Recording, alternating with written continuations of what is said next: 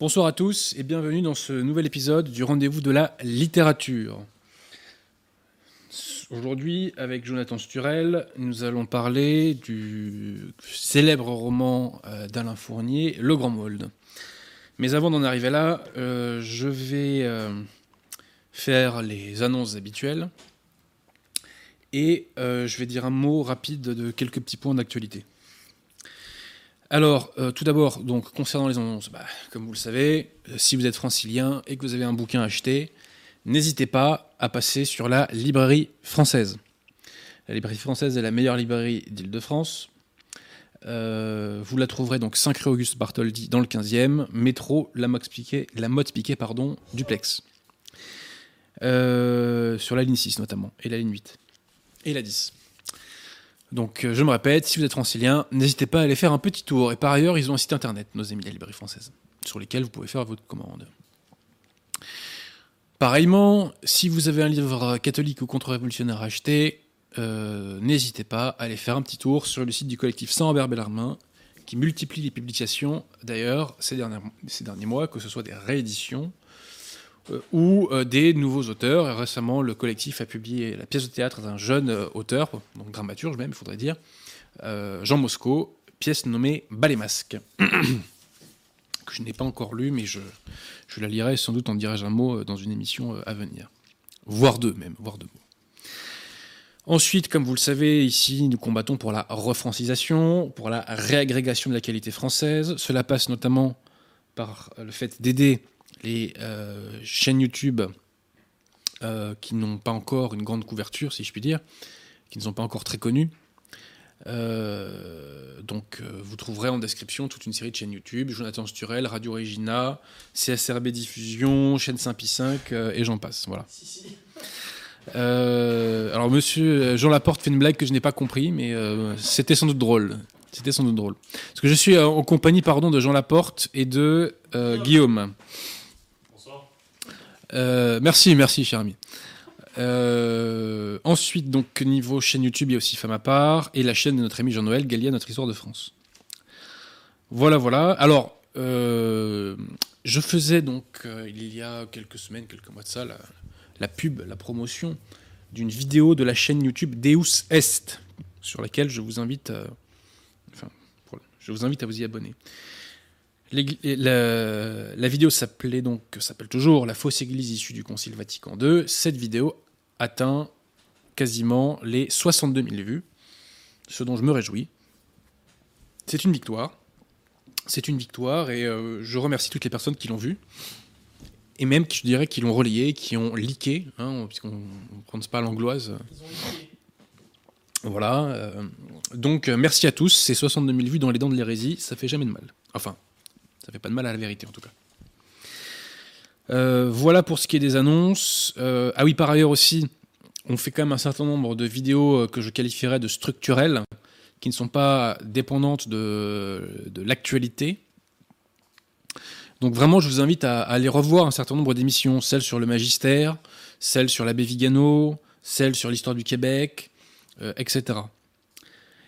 Par ailleurs, le, dernier euh, rendez-vous de la littérature sur Alphonse Daudet, qui je crois était de bonne qualité, euh, je peux le dire parce que c'est surtout euh, notre ami Jonathan Sturel qui travaille, n'a fait que 6000 vues en deux semaines ou un mois, enfin j'ai plus le, le, délai exact. Ce qui est fort peu, ce qui est fort peu au regard de la qualité de l'émission.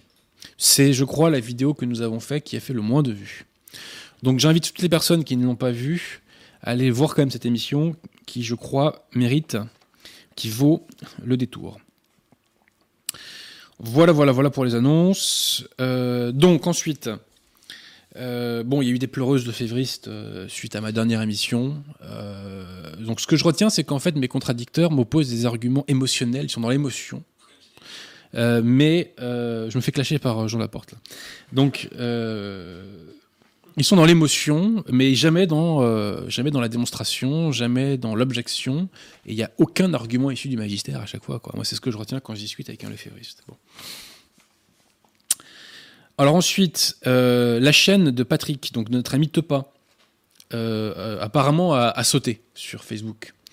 Donc, j'invite toutes les personnes qui ont téléchargé des vidéos de Patrick, j'invite toutes ces personnes à en republier un maximum sur YouTube, et ce, sur un maximum de chaînes différentes. C'est très important. Euh, parce qu'il faut contrer euh, la censure potentielle d'une chaîne. Donc il ne faut pas mettre tous ses œufs dans le même panier. Donc vraiment, je vous invite, si vous avez euh, sauvegardé des vidéos de Patrick, eh bien, à tout mettre, mettre un maximum de, vidéos sur diverses chaînes YouTube. Ensuite, nous avons remarqué que lors de la toute dernière émission, donc euh, Racisme anti-blanc et imposture lefévriste, nous avons remarqué que le fait de vous demander de faire des pouces bleus et d'obtenir ces pouces bleus permettait de contourner le bannissement de l'ombre, dit Shadowban. Donc, nous vous demandons une fois encore de massivement mettre des pouces bleus. Nous vous rassurons, si vous mettez un pouce bleu, vous ne serez pas fliqué par la CIA euh, et par les renseignements généraux. Hein. C'est un geste euh, anodin pour vous et qui peut faire beaucoup de bien à la cause, puisqu'on contourne notre principal euh, obstacle aujourd'hui, qui est le bannissement de l'ombre. À partir du moment où le bannissement de l'ombre a été mis en œuvre, euh, mes vidéos ont perdu, je dirais, entre 30 et 50% d'audience. Voilà. Donc là, avec des pouces bleus, nous contournons ce problème. Donc, je vous demande de faire un petit effort pour la cause. C'est un petit effort, mais un petit effort multiplié par un millier, ça commence à peser. Voilà. Donc, s'il vous plaît, je me répète, faites cet effort de mettre euh, des pouces bleus. Ensuite, euh, d'aucuns auraient voulu que je parle sans doute euh, de l'incendie de la cathédrale de Nantes. Bah alors, moi, je, me rends compte que la France est le seul pays au monde où les cathédrales brûlent toutes seules. Hein, apparemment, c'est le seul pays au monde. Hein bien entendu, euh, il faut y voir un attentat, puisqu'il y a eu de toute façon trois, euh, départs de feu.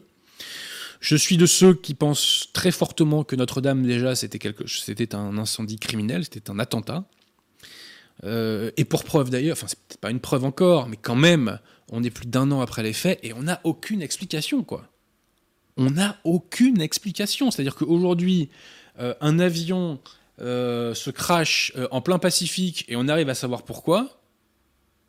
En revanche, Notre-Dame de Paris, qui est en plein milieu de Paris, quand elle brûle, zéro explication. Rien. C'est pas sérieux. C'est pas sérieux. Bref, en tout cas, pour le coup, la cathédrale de Nantes, euh, je peine à croire que ce soit un accident. Voilà. Et je note que d'ailleurs des groupes antifa se sont réjouis euh, de l'incendie sur Twitter. Voilà. Je ne dis pas que c'est signé que ceux qui ont fait le coup. Ça peut quand même faire réfléchir. Voilà. Moi, dans cette période d'islamo-gauchisme, euh, c'est quand même une hypothèse à soulever. Voilà, j'en sais strictement rien après, euh, on verra ce que nous dit l'enquête. Je retiens quand même que le procureur, apparemment, va sur la piste de l'incendie volontaire. Un Rwandais avait été mis en garde à vue, plus ou moins sans papier, le diocèse n'a que ça à faire, enfin diocèse entre guillemets, un hein, conciliaire n'a que ça à faire effectivement que d'accueillir des sans-papiers en son sein. Passons. Euh, voilà, donc sur cet attentat, euh, pour l'instant, j'ai pas plus d'informations que vous, donc je peux pas dire grand-chose. Ensuite, juste avant de venir, on m'a envoyé euh, une conférence de l'abbé Glaise, de la fraternité Saint-Pédis. C'est le champion théologique de la fraternité Saint-Pédis, l'abbé Glaise. Bon. Et on m'a envoyé cette, euh, cette conférence récente qui a été faite fin juin. Alors d'après ce que je crois savoir, c'est une vidéo qui a été faite euh, dans une paroisse dans laquelle des jeunes fidèles ont titillé leur prêtre sur l'unacum. J'invite tous les fidèles de la fraternité Saint-Pédis qui nous écoutent à interroger leur clerc et à assumer d'être unacum Francisco, c'est-à-dire en communion avec un fils de Satan si vous êtes des fidèles de la fraternité Saint-Pédis, interrogez vos clercs. Il faut qu'ils soient, sans faire de jeu de mots, clairs et transparents et limpides vis-à-vis de vous. Il faut qu'ils assument leur position. Voilà. Être intégré à la hiérarchie conciliaire, c'est pratiquer le culte de Baal. Je dis ça parce qu'on a fait des saint il n'y a pas longtemps. Il faut, amis lefévristes, que vous interrogiez vos clercs et que vous les mettiez face à leurs responsabilités. Donc, je répète, fidèle lefévriste, de grâce, interrogez vos clercs. Donc, dans cette paroisse, il y a eu le feu au lac et on a envoyé l'abbé Glaise éteindre le feu. La, vidéo dure 1h50. Euh, j'en ai vu euh, qu'à peu près 1h20 euh, rapidement et en écoutant parfois d'une oreille un peu distraite. J'ai pris néanmoins quelques notes rapides. Donc, que prêche l'abbé Glaise contre le constat de la vacance du siège? Alors d'abord, il nous dit que les pseudopapes conciliaires, je cite, prêchent une doctrine nouvelle vers 1 minute 40. C'est bizarre, le Concile Vatican dit précisément qu'il est impossible au pape de prêcher une doctrine nouvelle. Qu'en conclut l'abbé Glaise Apparemment rien. Le grand argument euh, de l'abbé Glaise, c'est de dire que euh, n'est pas possible qu'il n'y ait pas de pape, parce que ça voudrait dire que l'Église a défailli, or l'Église est indéfectible. Alors là, c'est la pas le févriste, vraiment, euh, en toute sa splendeur. J'ai déjà répondu à ça lors de, la dernière émission. Premièrement, il n'a jamais été enseigné par le magistère de l'Église catholique que les périodes de vacances de siège étaient des périodes dans lesquelles l'Église a défailli. Elle ne pouvait bien entendu pas l'enseigner, parce que ça aurait été contraire au dogme de l'indéfectibilité.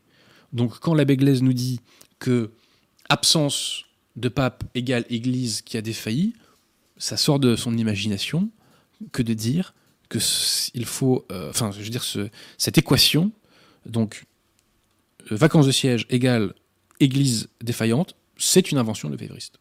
Ça n'a jamais été enseigné par l'enseignement de l'Église, absolument jamais. En revanche, Monsieur l'abbé Glaise, en revanche, dire comme le fait la fraternité Saint-Pédis, que l'Église a engagé son autorité et qu'elle enseigne depuis des décennies des erreurs et des hérésies, ça, c'est dire que les portes de l'enfer ont prévalu sur l'Église. Je crois que c'est dans Satis Cognitum. Je n'ai pas parole de pape avec moi, je m'en excuse. On fera une mise au point là-dessus dans les émissions à venir.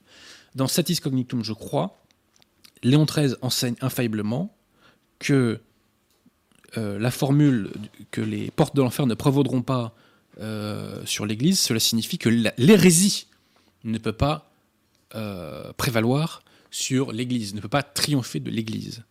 Or, si l'on part du principe que l'Église a officiellement enseigné des erreurs et des hérésies, comme le fait donc la fraternité Saint-Pédis et comme le font les conciliaires, là en revanche, on considère que l'Église a failli selon les termes du magistère de l'Église. Le magistère de l'Église s'est prononcé.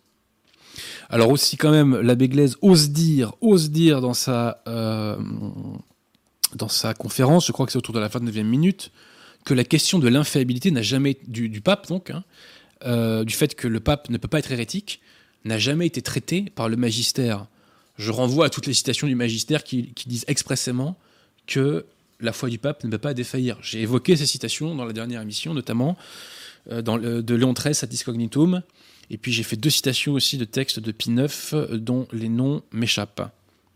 Je reviendrai là-dessus plus en précision plus tard. Alors, ce qui est rigolo, c'est qu'à la 37e minute, l'abbé Glaise nous dit qu'il est prudent de ne pas obéir à Bergoglio. Mais la semaine dernière, rappelez-vous, j'ai cité Mortalium Animos de Pie IX qui infailliblement enseignait que si on n'obéissait pas au pape, on était en dehors de l'Église. Donc si Bergoglio est pape, monsieur l'abbé Glaise, comment pouvez-vous dire Comment pouvez-vous dire, monsieur l'abbé, qu'il est prudent de, lui désobéir? Comment peut-on dire qu'il est prudent de désobéir à Saint-Pierre? Tout ça est incompatible avec la foi catholique, encore une fois. Donc il nous, parle pardon, d'un pape qui met la foi en péril à la 37e minute. Il nous dit, alors là, sophisme, shoot pas, pas le févriste, il nous dit que le modernisme est un virus euh, un, parasite qui est dans l'Église, mais que le modernisme ne peut pas vivre en dehors de l'Église. C'est rigolo parce que Saint Pédis enseigne le contraire. Saint Pédis enseigne infailliblement dans les textes que j'ai cités la semaine dernière que euh, le moderniste est excommunié. Il est excommunié. Un moderniste est en dehors de l'Église. Donc on voit que l'abbé Glaise reprend euh, le sophisme hérétique de l'abbé Schmidberger, qui consiste à dire qu'un pape peut être moderniste. C'est un sophisme hérétique, puisque la foi du pape, la foi de Saint-Pierre, ne peut pas défaillir. Alors, euh, au sujet de l'abbé Vigano, euh, l'abbé Glaise a une petite forme de condescendance en disant Mais nous, ça fait 50 ans à la fraternité qu'on a les positions de l'abbé Vigano. Faux et archi faux. Monseigneur Lefebvre, d'ailleurs, je situe les choses. L'abbé Vigano a dit qu'il euh, fallait supprimer Vatican II, il fallait s'en débarrasser. Monseigneur Lefebvre n'a jamais enseigné ça. Monseigneur Lefebvre a dit qu'il fallait interpréter Vatican II à la lumière de la tradition. Monseigneur Felet, dans un interview en 2001 que vous pouvez retrouver actuellement sur le site de la Fraternité Saint-Pédis qui s'appelle La Porte Latine, a déclaré qu'il souhaitait conserver 95% de Vatican II. L'abbé Vigano ne veut pas garder 95% de Vatican II. L'abbé Vigano veut conserver 0% de Vatican II. Légère différence. Et l'abbé Pagliarani n'est jamais revenu sur les propos de Monseigneur Felet, et l'abbé Pagliarani n'a jamais dit qu'il voulait supprimer Vatican II. Jamais. Jamais. Quand on dit à l'abbé Glaise, quand euh, quelqu'un dans l'assistance fait remarquer à l'abbé Glaise que euh, l'abbé Vigano parle de Bergoglio, l'abbé Glaise nous dit Ah, mais c'est normal à Rome, on appelle les, papes euh, par leur nom de famille. Ah bon, donc Saint-Pédis, on l'appelait Sarto, en fait, quoi. Bon. Il y a des gens qui croient ça vraiment au premier degré? Vous en êtes là, les amis lefévristes? Vous en êtes là? Bon. Bon, j'ai pas vu la vidéo en entier. Euh, en tout cas, ce que je note, c'est que euh, là où je l'ai vu, l'abbé se fait un petit peu secouer, très poliment, très courtoisement, mais il se fait un peu secouer. Il n'a pas l'air toujours à l'aise quand il répond aux questions. Et euh, voilà, donc les choses bougent. Donc je répète, je répète, je répète, je répète. Fidèle lefévriste qui m'écoutez de grâce, interrogez vos clercs et faites-les assumer devant vous les yeux dans les yeux d'être en communion avec la secte conciliaire et d'être en communion avec le fils de Satan Bergoglio. De grâce. Imposez-leur cela. Il faut qu'ils assument. Il faut qu'ils assument. Étant précisé que je sais qu'il y a des prêtres nanunakum à la fraternité. Hein. Mais euh, comme me le faisait remarquer euh, un prêtre nanunakum dans un sermon euh, il y a quelques semaines, comment doit-on appeler quelqu'un qui détient la vérité et qui la cache? En deux mots, Judas Iscariote. Tout simplement. Bref, j'en ai terminé. Bah, on va appeler notre ami Jonathan. Oui, avant de l'appeler, on va quand même rappeler euh, les pouces bleus, Adrien. Oui, oui, pouces bleus. Euh, si vous voulez contrer le bannissement de l'ombre et donc contribuer à la refrancisation par la diffusion de la bonne parole, par la prédication, eh bien, euh, donc cliquez, cliquez, cliquez et balancez-nous un maximum de pouces bleus et surtout afin que notre émission ait un succès plus grand que celle sur ce cher Alphonse Daudet. Appelons Jonathan. Clairement. Et on précise au sujet de Jonathan qu'il a fait une vidéo pas plus tard que hier soir qui s'appelle La cause du professeur qui concerne le cas de euh, Didier Raoult. Voilà. On peut y aller ou pas alors, euh, monsieur Laporte? Allez-y, Jonathan, parlez. Euh, bonjour Jean Laporte, comment allez-vous? Non, non, mais c'est bon, on vous entend très bien, allez-y. Je suis, ravi de, parler avec vous, Jean Laporte. Ben, pareillement. Bon, alors nous sommes là pour parler du Grand Maulne. Exactement. Alors permettez juste que je montre quand même cette couverture magnifique issue des éditions Le Livre de Poche. On la voit bien, monsieur Laporte On la voit bien. On l'a jamais vu aussi bien. Voilà, magnifique édition. Et ce qui est très important dans un livre, comme le disait Jules Renard, c'est l'odeur. Jules Renard, dans son journal, parlait de l'haleine des livres qu'on ouvre. Voilà. Donc nous allons parler, mon cher Jonathan, de ce grand classique de la littérature françoise, oui, qui est le Grand Maulne. Donc la parole est à vous. Allô? Oui, oui, je disais la parole est à vous. Lorsque l'on dit que c'est un grand classique, c'est même au-delà de ce que je pensais, puisqu'en refaisant quelques petites recherches là pour les besoins de, cette émission, là, pendant que pendant que Jean Laporte était en train d'essayer de nous brancher, j'ai eu le temps de, retourner sur Wikipédia, où j'ai découvert que le Grand Maulne, et ça je ne le savais pas il y a encore tout à l'heure, le Grand Maulne est l'œuvre française la plus traduite et la plus lue dans le monde après Le Petit Prince de Saint-Exupéry. Tiens, tiens, tiens ce qui est quand même pas banal parce que je, savais que ce, roman avait euh, connu une gloire et une postérité vraiment exceptionnelle et qui, le classe parmi les romans effectivement les plus lus en France, ça on le savait, mais il s'avère que ça, vaut pour le monde entier. Donc euh, Alain Fournier avec son roman Le Grand Môle fait partie des auteurs, il fait partie des Français qui, depuis un certain temps maintenant, font rayonner la culture française et les lettres françaises dans le monde. C'était intéressant de le rappeler en préambule de cette émission. Ce qui prouve qu'on est sur un niveau assez exceptionnel. Le roman en lui-même paraît en octobre 1913, c'est-à-dire ça ne vous aura pas échappé, on est à quelques mois du déclenchement de la Première Guerre mondiale, et cette époque de l'avant-Première Guerre mondiale, donc le, premier avant-guerre, euh, est un foisonnement permanent d'œuvres, de culture, de raffinement, de lettres, etc. Enfin, c'est la fameuse belle époque dont on parle souvent d'ailleurs dans les émissions de Radio Athéna. C'est une, période que nous affectionnons particulièrement. Tout à fait. Et euh, c'est dans ce contexte-ci d'une France particulièrement intéressé aux choses de la culture, aux choses des lettres et aux choses du raffinement, où être français a signifié vraiment quelque chose de très important, euh, d'autant que c'était aussi quelque chose qui était enseigné dans les écoles. Le patriotisme était fermement et fortement enseigné dans les écoles, on va, on va en reparler tout à l'heure. Et donc c'est dans ce contexte que Alain Fournier publie euh, Le Grand Maulne. Je le précise parce que je serais amené à dire qu'effectivement Le Grand Maulne, c'est l'un des romans de l'enracinement, bien qu'il n'ait pas été conçu dans cette idée. Mais le fait est que lorsqu'on s'appelle Alain Fournier et qu'on est originaire de, je, vais dire d'où il vient, et qu'on écrit un livre euh, sur la réalité française euh, à cette époque, eh ben, il s'avère que ça, ça, fait un roman français. J'appelle ça un roman français. Un roman français, c'est pas un roman euh, publié en France, écrit en langue française par quelqu'un qui a la nationalité française, parce que sinon ça veut dire que les livres de Rocaille Diallo sont des livres français. Pour moi, c'est pas le hmm. cas. Quand je dis que Le Grand Monde est un livre français, c'est-à-dire que c'est un livre qui respire la France, qui transpire la France même. Et lorsqu'on lit Le Grand Monde et qu'on se plonge dedans, ben on plonge dans la France littéralement. Et en l'occurrence, c'était la France de Peggy, c'est-à-dire la France charnelle. Il y a beaucoup de livres qui nous rappellent que la France a été une patrie de foisonnement d'idées. Euh, notamment à cette époque. Mais il y a aussi le rapport à la France, c'est pas simplement un rapport des idées, un rapport aux idées, c'est pas un rapport de conscience au grand destin euh, de la France, de grande mission civilisatrice de la France. Enfin, il y a plusieurs façons de se déclarer patriote. Il y a aussi un genre de patriotisme, un genre de rapport à la France qui est le rapport à la terre charnelle. Et ça, c'est ce qu'on trouve notamment chez Peggy et chez beaucoup d'autres évidemment.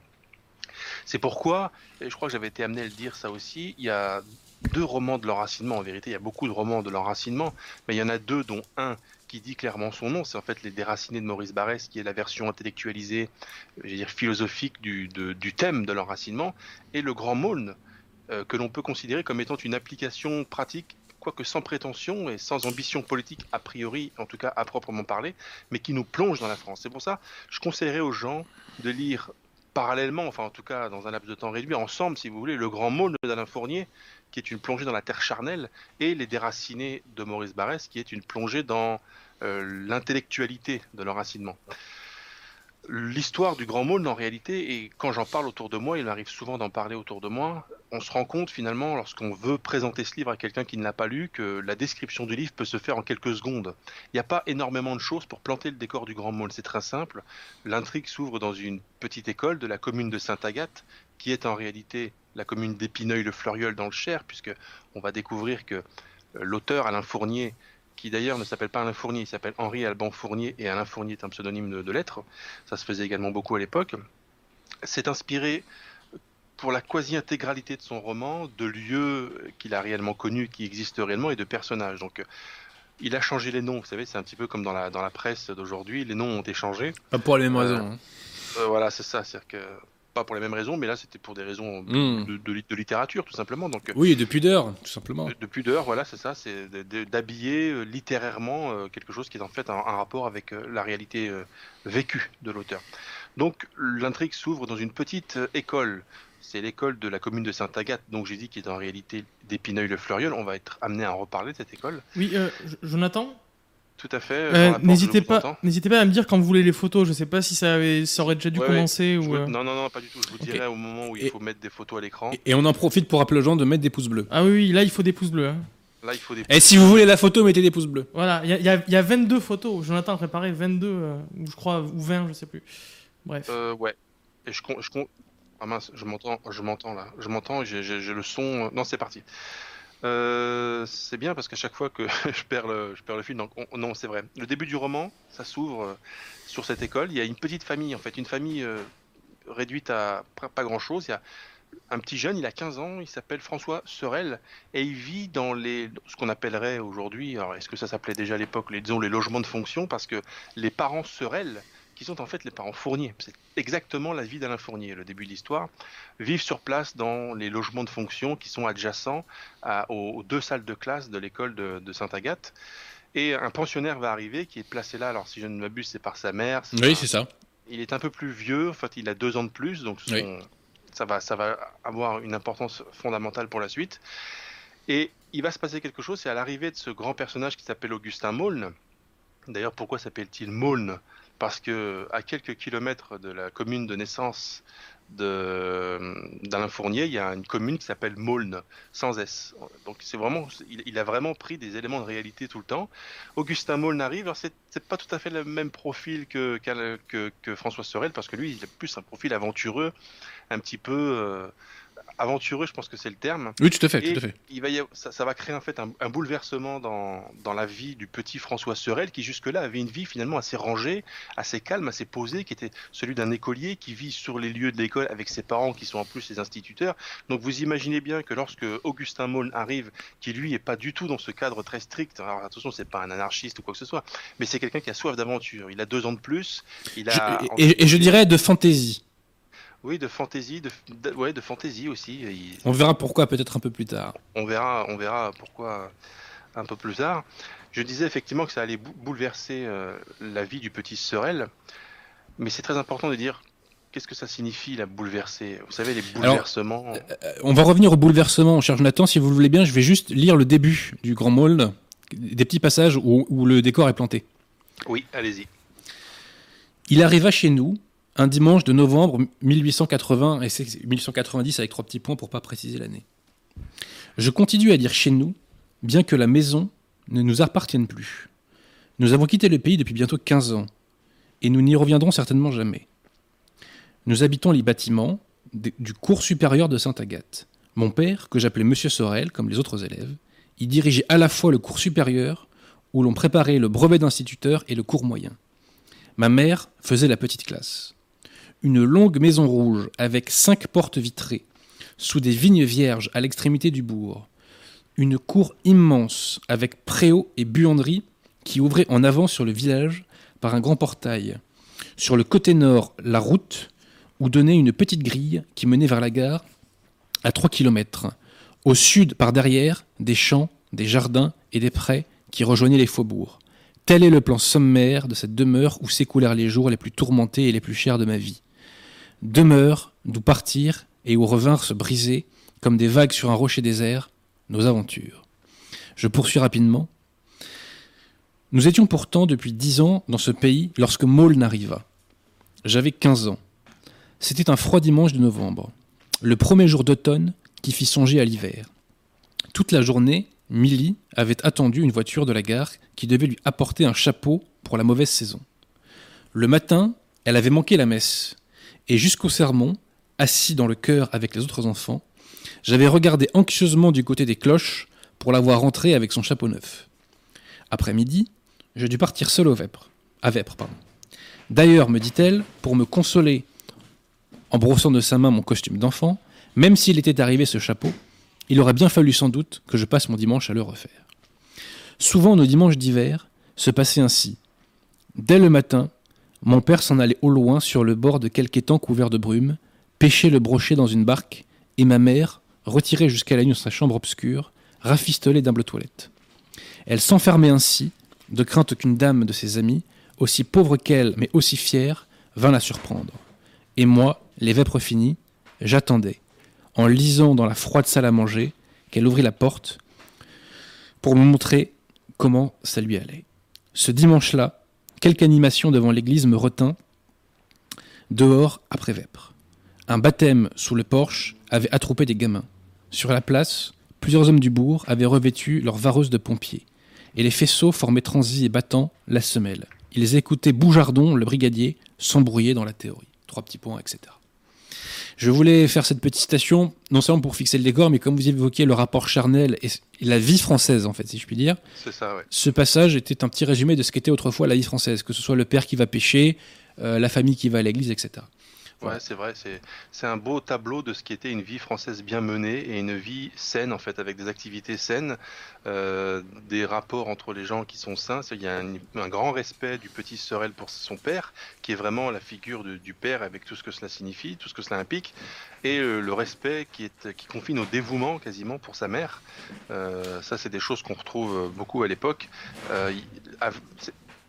l'extrait que vous avez cité est intéressant parce qu'effectivement, il plante le décor de, ce qu'était à la fois une vie française dans ce qu'elle avait de, de, calme et de posé.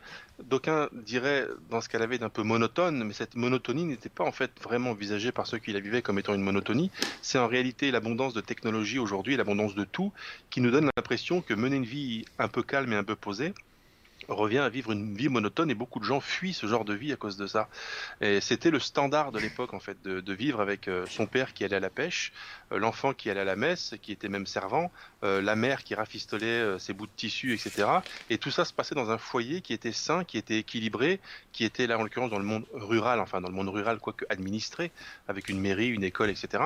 Et la lecture du Grand Maul me plonge dans cette France-là, et je m'y plonge avec d'autant plus de plaisir, et c'est aussi pour ça que le grand ne parle à autant de gens et à autant de Français, c'est que je me retrouve complètement dans cette vie. En fait, la, description de l'enfance de, de Sorel par Fournier, c'est-à-dire en fait de l'enfance de Fournier par Fournier, ressemble quasiment trait pour trait à ma propre enfance dans les années 80, alors qu'il y a quand même euh, une centaine d'années d'écart. C'est-à-dire qu'il y a eu une espèce de permanence lorsque il y a eu une permanence et une, transmission qui s'est qui s'est perpétuée quand même dans, dans, dans une vie française. Je pense que ça n'est que très récemment et probablement à cause de l'apparition de la technologie et par exemple notamment que les choses sont en train de vraiment de s'aggraver. De, il y, a un autre critère, mon cher Jonathan. Hein. Quel est-il? Bah, Le critère de la défrancisation. Euh, Oui, bah, tout ça, ça, tout ça participe d'un éclatement. C'est un grand tout de l'éclatement de tout, euh, y compris du rapport à, une vie saine, y compris du rapport. C'est quelque chose que j'aime bien rappeler. Ça fait. Non, mais vous avez raison, il faut le faire. De toute façon, c'est le sens de, c'est le sens de leur francisation. Hein. Et justement, la lecture du, du Grand Maulne, c'est l'occasion pour moi de dire aux gens qui ne l'ont pas encore lu ou qui voudraient le lire, et même aux gens qui l'ont déjà lu mais qui seraient passés à côté de ce que je vais dire, c'est l'occasion de se replonger euh, dans sa propre vie, dans sa propre enfance, lorsque nous avons une enfance qui ressemble à celle-ci, et c'est mon cas. Et c'est aussi sans doute pour ça que je me retrouve tellement dans ce livre, parce qu'en plus de ça, c'est une sorte de, bah, de nostalgie, parce que j'y repense avec mélancolie. Je me revois moi-même quand j'étais gamin. Alors mon père n'allait pas pêcher, mais il avait des activités, euh, des activités de père de l'époque, et ma mère aussi. Et je mesure en lisant le Grand Maulne à quel point finalement ma vie a quelque chose la vie que j'ai menée, ma vie, d'enfant a quelque chose de typiquement français. De la même manière que Peggy, lorsqu'il se, lorsqu'il regardait sa mère qui était rempailleuse de chaises ainsi que sa grand-mère, disait et c'est ce qu'il dit, alors est-ce que c'est dans, dans, dans, notre jeunesse ou dans, dans l'argent ou l'argent suite que en fait le, le peuple des faubourgs Bourgogne d'Orléans de la décennie 1870 ou 80, sa propre mère qu'il voyait rempailler, travaillait à la manière selon le rythme, selon l'état d'esprit, selon le mode de vie du peuple médiéval constructeur de cathédrales. Donc il y a une permanence comme ça. Et lorsque vous ouvrez un livre comme Le Grand Maulne et que ça vous fait prendre conscience que vous avez mené, une vie française alors que vous n'en doutiez pas, mais vous, comprenez concrètement ce que ça signifie d'avoir mené une vie française. Et je, regrette pour les jeunes d'aujourd'hui, euh, y compris des jeunes que je connais très bien, qui, ne vivront jamais ce genre de vie. Alors je leur propose de lire Le Grand Maulne pour au moins la vivre, euh, entre guillemets, par, par procuration. Et d'ailleurs, euh, vous avez évoqué le mot mélancolie. Et dans le style d'Alain Fournier, puisque le style c'est la voix de l'auteur, je l'ai déjà dit, il y a beaucoup de mélancolie. Il y a beaucoup de mélancolie hein, dans le. Oui, c'est extrêmement. Bah, c'est très, très mélancolique et la mélancolie, d'une manière générale, mais en littérature particulièrement, est un sentiment. Sans tomber dans le pathos gras, oui. Non, non, sans tomber dans le pathos du tout. C'est avec de la pudeur. C'est. On, sait, lorsqu'on a lu quelques livres, et c'est notre cas, euh, reconnaître euh, lorsque l'auteur fait du pathos justement, lorsqu'il essaye de nous tirer les larmes des, hmm. yeux. On a dit avec Daudet. Le mois, euh, la dernière fois que ce n'était pas le cas de Daudet qui savait le faire spontanément et instinctivement et avec qualité. C'est le cas aussi chez Alain Fournier. Alain Fournier ne cherche pas à nous faire pleurer, il raconte son histoire. Et c'est vrai qu'il raconte l'histoire d'un d'un petit français, euh, j'allais dire typique en fait. Et l'arrivée de, de Maulne. Donc, comme vous disiez, va bouleverser les choses. Voilà. Va bouleverser les choses parce qu'en fait, dès, ça va permettre de faire prendre conscience à ce petit enfant que la vie qu'il mène, qui le satisfait complètement, manque peut-être de quelque chose. Et il va se passer quelque chose dans la cour de l'école. Maulne, qui décidément est un peu turbulent d'une certaine manière, va allumer un feu d'artifice dans la cour. Et ça, pour Sorel, c'est révolutionnaire en fait. Jamais dans, la vie qu'il mène, il était envisageable, en dehors des jours où ça se faisait, notamment les festivités de 14 juillet, etc., allumer comme ça, pour s'amuser et, et, pour s'illuminer les yeux avec la lumière du feu d'artifice, allumer ça, et ça va, ça va, ça va. Il y a une bascule en fait qui va faire prendre conscience au petit Sorel qu'une vie aventureuse est possible. Mais attention, quelle vie aventureuse. Je dis que le Grand Maulne, c'est en quelque sorte l'anti-Jules Verne. C'est pas du tout péjoratif, ce n'est pas du tout pour déprécier Jules Verne. Mais il est vrai que les aventures de Jules Verne, pour qui les a un peu lues, c'est quand même des aventures exceptionnelles et pas à la portée de tout le monde. Hein. On, va pas faire le tour du monde en 80 jours, on va pas aller à 20 milieux sous les mers. Donc les aventures euh, chez Jules Verne, c'est quelque chose d'assez inaccessible et euh, un peu fantastique. Tandis que il existe une autre façon de mener une vie aventureuse, c'est celle que mène le Grand Maulne, et c'est une vie vraiment à échelle du village. Euh, ça va être euh, des fois aller se, bagarrer avec un groupe de, turbulents euh, derrière l'église. Ça va être mener une histoire d'amour avec tout ce que ça signifie d'être amoureux à l'époque. C'était pas comme aujourd'hui. On s'envoyait pas des TikTok et on s'envoyait pas des, snaps, etc. C'était beaucoup plus subtil, beaucoup plus fin. Le contact n'était pas le même. Et c'est en fait l'aventure telle qu'elle me rappelle la propre aventure que j'ai vécue. Enfin, je sais pas pour parler de moi. Hein. Oui. Je vous interromps, mais il y a un don qui est euh, en lien avec ce que vous dites. Donc, euh, on va le lire. Déjà, merci à Nicolas euh, Ouillier pour son généreux don. Merci Nicolas. Qui nous dit Merci pour vos belles émissions. Grâce à vous, j'ai redécouvert Jules Verne, qui fut un parfait compagnon de confinement. Ah, bien. Si on peut être utile. Bah bien. D'autant que le confinement, c'est particulièrement un moment où on, a pu se sentir un peu oppressé et enfermé entre quatre murs, littéralement, puisqu'on l'était. Lire Jules Verne à ce moment-là, c'était pas du tout une mauvaise idée, parce que c'était, je pense, le meilleur moyen de s'évader des quatre murs dans lesquels nous étions emprisonnés par le confinement. Donc bravo Nicolas. Excellente initiative. C'était tout, euh, cher ami? Oui, poursuivez. C'était tout. Et n'oubliez pas de mettre des pouces bleus. Oui. N'oubliez pas de mettre des, pouces bleus, effectivement. Et euh, donc ça c'est un peu le décor, c'est un peu le décor et donc je disais il va, il va se passer des choses aventureuses, notamment pour Augustin Maulne, mais il faut savoir que c'est quelque chose que l'on sait maintenant, enfin que l'on sait depuis le début, grâce à, sa sœur Isabelle, Isabelle Fournier, future Isabelle Rivière, que François Sorel, c'est typiquement Alain Fournier. Enfin, il a mis complètement de lui dans le personnage de Sorel, mais il a mis dans le personnage d'Augustin Maulne de ce qu'il aurait aimé être, mais de ce qu'il n'avait pas le courage d'être en fait. Il fait partie de ces jeunes garçons qui avaient goût à l'aventure, envie d'aventure, mais qui n'avaient pas forcément le courage de mener une aventure. Le simple fait d'allumer un feu d'artifice dans la cour ou alors de s'évader, de faire le mur comme on dit, il était incapable de faire ces choses-là. Donc Alain Fournier, c'est en quelque sorte imaginé en train de faire ces choses-là euh, par procuration sous la forme d'un personnage littéraire. Donc il y a dans Augustin Maulne ce que Alain Fournier aurait aimé être ou aurait aimé oser, et dans François Sorel, ce que Alain Fournier était réellement. Donc c'est très, c'est, c'est, je vais pas dire que c'est un roman psychologique, mais c'est, typiquement le genre de récit littéraire où l'auteur met de lui dans ses personnages, et je trouvais ça très intéressant parce que ça aussi, ça me parle énormément. Euh, on parlait de Jules Verne à l'instant. Euh, j'avais un voisin quand j'étais gamin, et je vais vraiment donner l'impression de ne parler que de moi en fait ce soir. C'est pas grave. Euh, j'avais un voisin, euh, je ne veux pas dire son nom, ça n'a aucun intérêt. Enfin, euh, on, fantasmait, on, avait l'âge, on avait une dizaine d'années, 9-10 ans, et on fantasmait sur ce que serait notre vie d'adulte. Et notre vie d'adulte, ce serait d'acheter un bateau et de faire le tour du monde. On lisait pas du tout Jules Verne à l'époque, mais on, pensait ce genre de choses. Et finalement, euh, on, y rêvait. Et à l'école, école primaire, hein, euh, j'étais tombé amoureux de la petite Céline. Je, dis beaucoup de choses sur moi-même, là, attention. C'est spectaculaire. je l'attends sur elle sans les dossiers à cœur ouvert, quoi. et j'étais tombé amoureux. Donc vous n'étiez pas amoureux de Fatima, mais de, mais de Céline. Ça vous dédouane d'un certain point de vue, donc c'est bien. Oh, je vous assure que là où j'ai grandi, des Fatima, il n'y en avait pas beaucoup. Hein. Ah, vous avez de la chance parce que moi, ça a commencé très tôt, moi. C'est dès la ah, maternelle, moi. C'était. moi, j'étais entouré de, de, petites Céline, et lorsque j'étais tombé amoureux, c'est pour ça, c'est vraiment pour vous expliquer qu'en fait que le Grand Monde est un roman vrai, en fait. C'est que je rêvais de faire le tour du monde avec un bateau, un voilier qu'on aurait acheté. Enfin, on fantasmait sur des histoires de, de gamins qui s'imaginent des choses que qu'il suffit de, vouloir le faire pour pouvoir le faire. Et lorsque je suis tombé amoureux de cette petite Céline euh, en CM2, je crois, ou en CM1, mais ces histoires de, tour du monde ne m'intéressaient plus du tout parce qu'en fait, en étant amoureux de cette fille, en m'amourachant de cette fille, je m'étais rendu compte que finalement c'était ça l'aventure et je m'étais contenté de ce genre d'aventure et ça me rappelle vraiment le Grand Maulne en fait. Euh, l'aventure du Grand Maulne, d'Augustin Maulne, c'est-à-dire euh, le personnage d'Augustin Moll, c'est qu'il va à un moment donné faire le mur, s'évader, s'enfoncer dans les bois, s'enfoncer dans la forêt, et c'est là que le roman va vraiment commencer. alors, de mémoire, euh, à la base, il devait aller chercher quelqu'un à la gare, je crois. C'est pour ça qu'il est parti. en fait, hein. il devait aller chercher quelqu'un à la gare. pour le coup, c'est pas pour, parce qu'il s'évade, hein, c'est parce qu'il doit aller chercher quelqu'un et il se perd dans les bois. Il, fera le mur plus tard. Enfin, s'évader, c'est une- c'est Oui, plutôt oui, aller faire le foufou, quoi.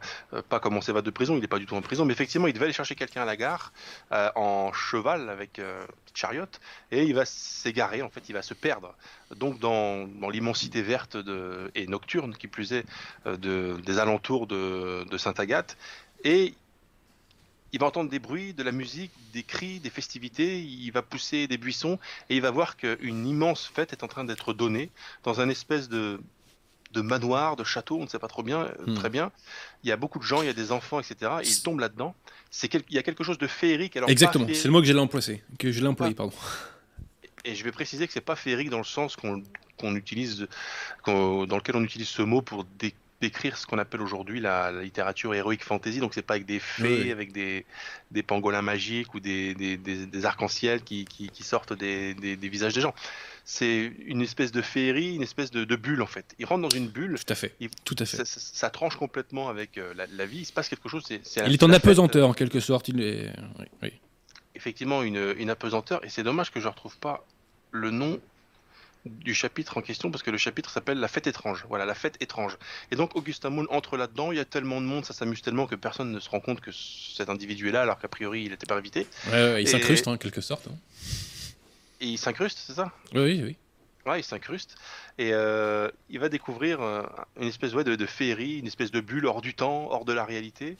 Et il va voir une femme, une fille en l'occurrence, une femme qui s'appelle Yvonne de Galais, qui est en fait la femme de Franz, euh, la sœur pardon de Franz de Galais, qui est celui pour qui on donne cette fête en fait, parce que c'est une fête de mariage. Donc il va voir cette fille. euh, il va vraiment être, enfin vous imaginez ce que ça veut dire, un coup de foudre, etc. Donc sur un petit nuage, etc. Mais finalement il va s'endormir sur un canapé, il va se réveiller, tout ça c'est un peu terminé. Et Alors attendez, obsession- permettez-moi une petite citation tout de même. Parce qu'il y, y a un coup de foudre qui est réciproque entre Yvonne de Galais et, et Augustin Maulne. Oui.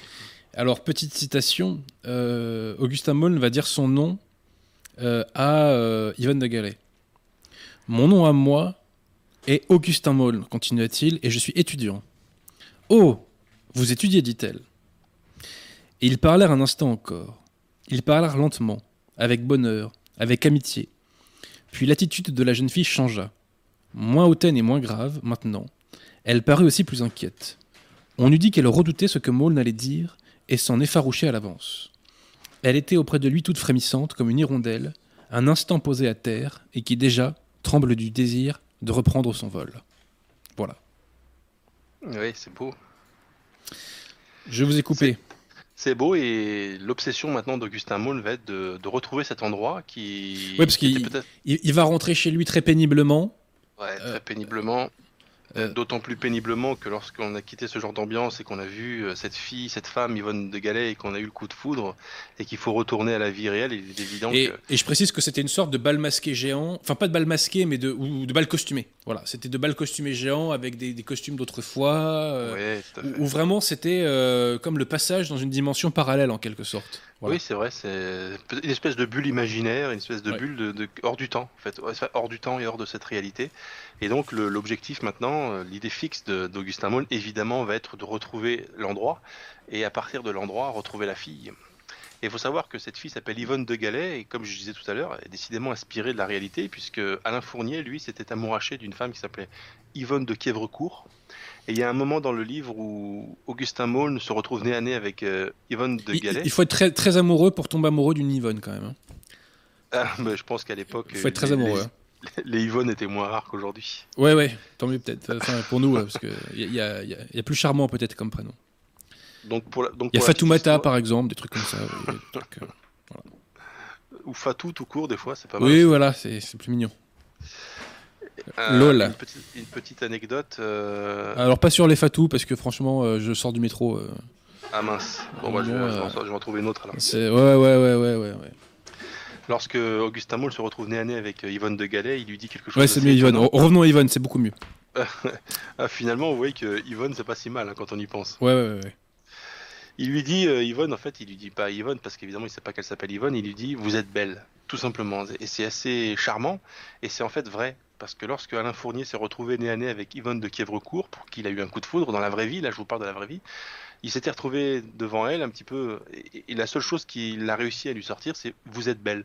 Donc cet épisode de la vie réelle d'Alain Fournier, il l'a transposé dans, dans, dans son roman. Les jeunes d'aujourd'hui emploient un autre mot d'ailleurs. hein. Ouais, ils utilisent beaucoup d'autres mots, Voilà, ouais. effectivement. Et euh, mais à l'époque, vous voyez, il y a une espèce de, vous êtes devant une femme et vous lui dites simplement vous êtes belle. C'est, c'est le truc qui vous sort et vous dites, il y a une espèce de sobriété dans cette déclaration, euh, une espèce de pudeur même, une espèce de tenue et en même temps quelque chose d'un peu audacieux Oui, qui fait. sonne vraiment très belle époque en fait. J'aime beaucoup ça. Ah, je viens de trouver, pas- je viens de trouver, permettez. Donc à terre, tout s'arrangea comme dans un rêve, tandis que les enfants couraient avec des cris de joie, que des groupes se formaient et s'éparpillaient à travers bois. Maulne s'avança dans une allée où, dix pas devant lui, marchait la jeune fille. Il se trouva près d'elle, sans avoir eu le temps de réfléchir. Vous êtes belle, dit-il simplement. Mais elle hâta le pas et, sans répondre, prit une allée transversale. Reprenez, cher Ouais. ami. Je, je trouve ça très bien qu'il lui ait pas demandé son 06. Je pense que Ouais, ça aurait ouais, gâché. Un... Ça aurait gâché un petit peu le. Enfin non. je Ça aurait cassé l'ambiance quand même. Je, je- eh, je suis, je pense que là, le simple fait d'avoir dit ça prouve que je suis vieux jeu, parce que je crois qu'aujourd'hui les jeunes ne demandent plus les 06, mais demandent les, les Snap ou les Insta maintenant. bon, en tout cas, ça n'existait pas à l'époque d'Alain Fournier, donc euh, on était un peu préservé. Donc en fait, vous voyez, vous voyez quand vous dites à quelqu'un l'île Grand Mall, c'est absolument génial. Bon, raconte-moi ce que c'est. Ben, en fait, c'est un jeune qui habite avec ses Mais parents. c'est dans une rafraîchissant, c'est rafraîchissant. C'est dans une école, il y a un jeune qui va arriver, qui s'appelle Augustin Maul, qui va mener une vie un petit peu plus aventureuse, il y aura une histoire d'amour, et euh, le petit Sorel va essayer de l'accompagner pour retrouver... Bon, bah, vous dites ça, euh, a priori dit comme ça, ça, ça vend pas du rêve. Euh, on a l'impression que c'est un peu fade, un peu, un peu mièvre, mais en réalité, ce qui est intéressant dans ce livre, au-delà de l'histoire, c'est l'ambiance dans laquelle ça nous plonge, c'est les, les ressorts culturels que ça éveille chez nous, normalement, lorsqu'on est un esprit bien constitué et bien de chez nous on comprend exactement ce qui se passe, on comprend les décors sans qu'il ait forcément besoin de les décrire, mais on imagine très bien parce qu'on connaît aussi les paysages de notre pays, pour les avoir sillonnés, on sait que le, terroir français est en fait le fruit de la construction des hommes, Euh, les vallons, les collines, etc. Tout ça c'est très dépendant de la construction humaine. Les clochers qu'on voit au loin, les petits villages, les petits bourgs, etc. On, sait ce que c'est, donc c'est pourquoi on plonge très facilement dans le grand monde parce qu'on on a vraiment l'impression, tout en lisant un roman et en ayant conscience que c'est un roman, y compris lorsqu'on sait que c'est très très inspiré de, personnages réels et d'endroits réels, on a l'impression de, li- de, de plonger dans la France, je dirais même dans une certaine France qui, qui continue d'exister un petit peu de manière euh, capillaire à droite à gauche, mais qui, dans, d'une manière générale, a été perdue tout de même. Permettez, euh, puisque nous sommes dans la description euh, de cette réalité française, permettez que je fasse une, que je lise une page. Et après, je vous, je vous recède la parole, bien entendu. À ce moment-là, François Sorel va chez son oncle. Son oncle qui a une boutique, et cette boutique est importante, qu'elle elle permettra indirectement, si je puis dire, euh, de permettre. euh, enfin, je, je dis pas, mais c'est une boutique importante, parce que je ne veux pas divulgacher, comme on dit aujourd'hui. Voilà, c'est une Voilà. boutique importante. Bon. Donc, citation. Au Vieux-Nançay, qui était la commune du domaine des Sablonnières, habitait toute la famille de M. Sorel et en particulier mon oncle Florentin, un commerçant chez qui nous passions quelquefois la fin de septembre. Libéré de tout examen, je ne voulus point attendre et j'obtins d'aller immédiatement voir mon oncle. Mais je décidai de ne rien, faire savoir à Maulne aussi longtemps que je ne serais pas certain de pouvoir lui annoncer quelques bonnes nouvelles. À quoi bon en effet l'arracher à son désespoir pour l'y replonger ensuite, plus profondément peut-être? Le vieux Nançay fut pendant très longtemps le lieu du monde que je préférais, le pays des fins de vacances, où nous allions que bien rarement, lorsqu'il se trouvait une voiture à louer pour nous y conduire. Il y avait eu jadis quelques brouilles avec la branche de la famille qui habitait là-bas, et c'est pourquoi sans doute Milly se faisait en prier chaque fois pour monter en voiture. Mais moi, je me souciais bien de ces fâcheries. Et sitôt arrivé, je me perdais et m'ébattais parmi les oncles, les cousines et les cousins, dans une existence faite de mille occupations amusantes et de plaisirs qui me ravissaient. Nous descendions chez l'oncle Florentin et la tante Julie, qui avait un garçon de mon âge, le cousin Firmin, et huit filles dont les aînées, Marie-Louise, Charlotte, pouvaient avoir 17 et 15 ans. Il tenait un très grand magasin à l'une des entrées de ce bourg de Sologne, devant l'église, un magasin universel auquel s'approvisionnaient tous les châtelains chasseurs de la région, isolé dans la contrée perdue, à 30 km de toute. Ce magasin, avec ses comptoirs, avec ses comptoirs d'épicerie et de rouennerie, donnait par de nombreuses fenêtres sur la route, et par la porte vitrée sur la grande place de l'église.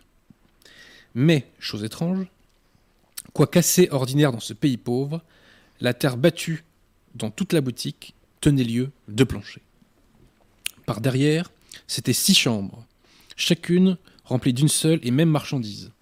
La chambre au chapeau, la chambre au jardinage, la chambre aux lampes, que sais-je.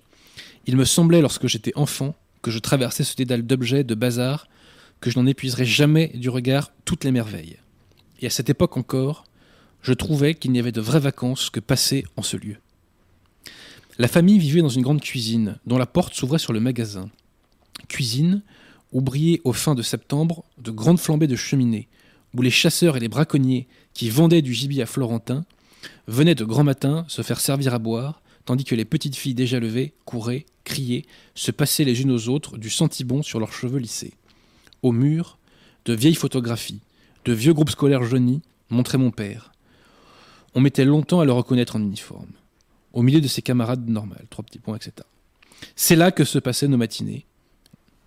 Et je laisse le- les internautes poursuivre. Oui. À vous, mon cher Jonathan. En fait, je pense que là, je vais, je vais, après avoir dit ce qu'on a dit sur le roman, je pense pas qu'il soit nécessaire. Enfin, il y aurait Oui. encore d'autres choses à dire, mais je pense pas qu'il soit nécessaire d'insister sur le, le roman. Effectivement, parce que si nous en dirions plus, nous divulgacherions, et j'avais prévu, mon cher Jonathan, on s'était pas concerté pour ça, mais j'avais prévu qu'on s'arrête là dans le dévoilement, si je puis dire, du récit. Voilà. Eh bien, arrêtons-nous là et faisons une, un bifurcon sur l'auteur en lui-même. Alors que... attendez, euh, je suis désolé, on, on va bifurquer sur l'auteur, mais ultime citation, ultime citation. D'accord. Euh, Sorel va re- retourner euh, voir Moln, et à un moment, Moln lui dit ceci, parce que ce passage permet bien de comprendre la problématique du livre pour Moln. Donc, citation. Sorel, dit-il, donc c'est Moln qui parle. Tu sais ce qu'était pour moi mon étrange aventure de Sainte-Agathe. Donc, quand Moln va se perdre dans ce moment féerique. C'était ma raison de vivre et d'avoir de l'espoir. Cet espoir-là perdu, que pouvais-je devenir? Comment vivre à la façon de tout le monde? Eh bien, j'essayais de vivre là-bas à Paris. Quand j'ai vu que tout était fini et qu'il ne valait plus la peine de chercher le domaine perdu, où il a trouvé cette femme dont il est tombé amoureux et qu'il cherche à retrouver, mais un homme qui a fait une fois un bond dans le paradis, comment pourrait-il s'accommoder ensuite de la vie de tout le monde? Ce qui est le bonheur des autres m'a paru dérision. Et lorsque sincèrement, délibérément, j'ai décidé un jour de faire comme les autres, ce jour-là, j'ai amassé du remords pour longtemps. Voilà. N'oubliez pas de mettre des pouces bleus. Je vous recède la parole, mon cher Jonathan. Oui, effectivement. Euh, je disais, euh, il serait peut-être intéressant de dire un mot sur l'auteur, c'est-à-dire sur Alain Fournier, parce que je pense que la destinée vraiment particulière de cet auteur a probablement contribué à assurer à son roman euh, la postérité exceptionnelle qu'on lui connaît. C'est qu'il est mort très jeune, il est mort à 27 ans, mais il est surtout mort l'année qui a suivi la publication de ce grand Maulne et qui est son unique roman. Donc c'est une espèce d'astre dans les lettres françaises, un jeune auteur qui publie un roman qui a assez vite un rapide succès et qui meurt euh, dès les débuts de la guerre, le 22 septembre. Vous vous rendez compte, il a été mobilisé le 2 août 14, il meurt le 22 septembre, donc en fait, euh, euh, même pas deux mois après la déclaration de, après la mobilisation. Et donc c'est un destin tragique. Il fait partie de ces nombreux Français. Et lorsqu'on disait que Le Grand Monde est un roman vraiment français, on se rend compte que la destinée personnelle et humaine de l'auteur, d'Alain Fournier, est également typiquement française, puisque son martyr, entre, entre guillemets, est complètement inscrit dans notre histoire et se joint au martyr de tellement d'autres Français, y compris de Français de nos propres familles, lorsqu'on a, lorsqu'on était déjà Français à cette époque-là, euh, nos arrières, arrière quelque chose, oncles, parents, qui ont combattu et qui parfois sont, sont morts en 14, sont morts dans les tranchées, sont morts pendant la Première Guerre mondiale. Donc le Grand Maulne est un moment de vie française euh, qu'il s'agit de lire justement pour s'en imprégner. Et le destin de l'auteur, d'Alain Fournier, il s'agit de s'y intéresser justement parce que c'est vraiment typiquement un, un destin français. Si vous voulez un mot sur les conditions de la mort d'Alain Fournier, parce que c'est quelque chose qui a fait polémique pendant très longtemps, si tout le monde m'entend toujours. Toujours, toujours. Toujours. En réalité, il a été donc mobilisé le 2, le 2 août. Il était lieutenant et euh, il était euh, chez moi en Lorraine, là-bas, dans, dans les terres de, de Meuse. Il était mobilisé là-bas.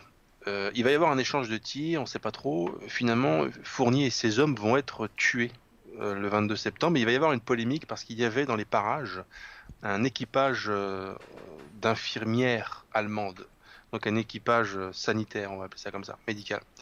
Et les conventions de la guerre, même quand on est à la guerre, il y a des conventions et des choses qu'il ne faut pas faire, c'est tirer sur les médecins et sur les infirmières.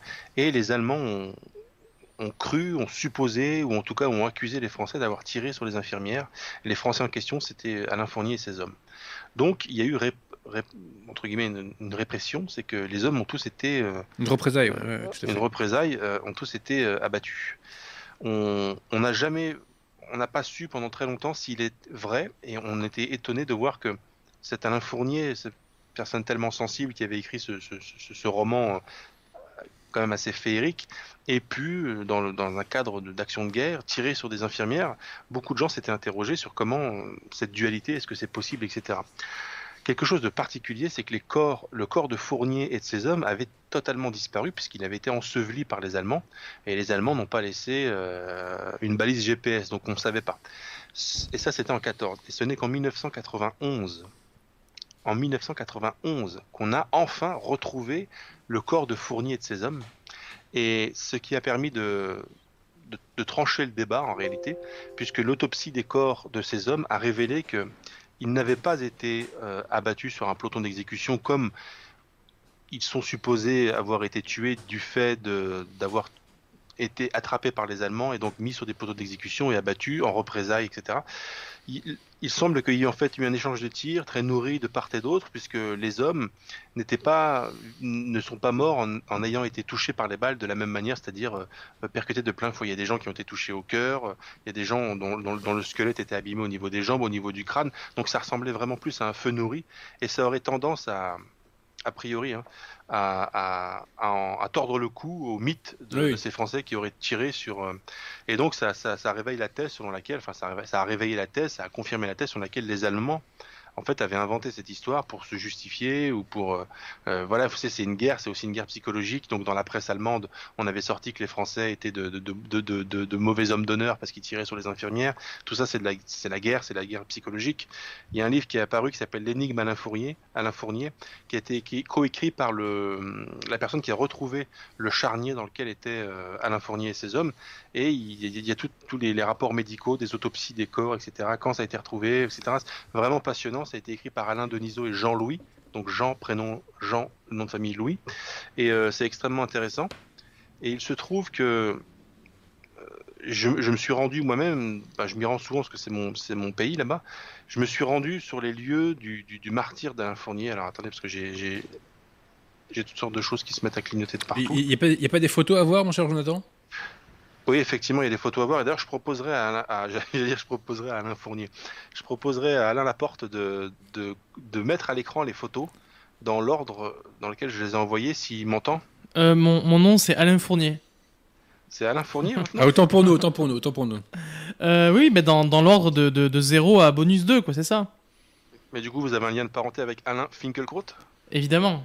Euh, il pèse, hein, notre ami euh, Laporte. Hein, euh. Euh, donc là, si on passe aux photos, on a quand même deux dons à, à, citer. Oui. Donc on va le faire. On va évidemment répéter de mettre des pouces bleus. On ne répétera pas assez, il y en a pas assez. Ah, mais c'est clair que si les gens veulent des photos, il faut plus de pouces bleus. Ah, oui, oui. on peut pas tout avoir dans la vie. S'ils hein. veulent le dossier photo de Jonathan ouais, Guillaume, t'as qu'à dire celui-là, et je dirai l'autre parce que l'autre, on, a un don bizarre. Ah On va déjà merci à François64 pour son don. Ah, et donc merci à Adrien Gallien pour son don. Et il dit Merci messieurs de m'avoir donné envie de lire, mais s'il vous plaît, laissez ma bibliothèque et mon portefeuille tranquille. Ah.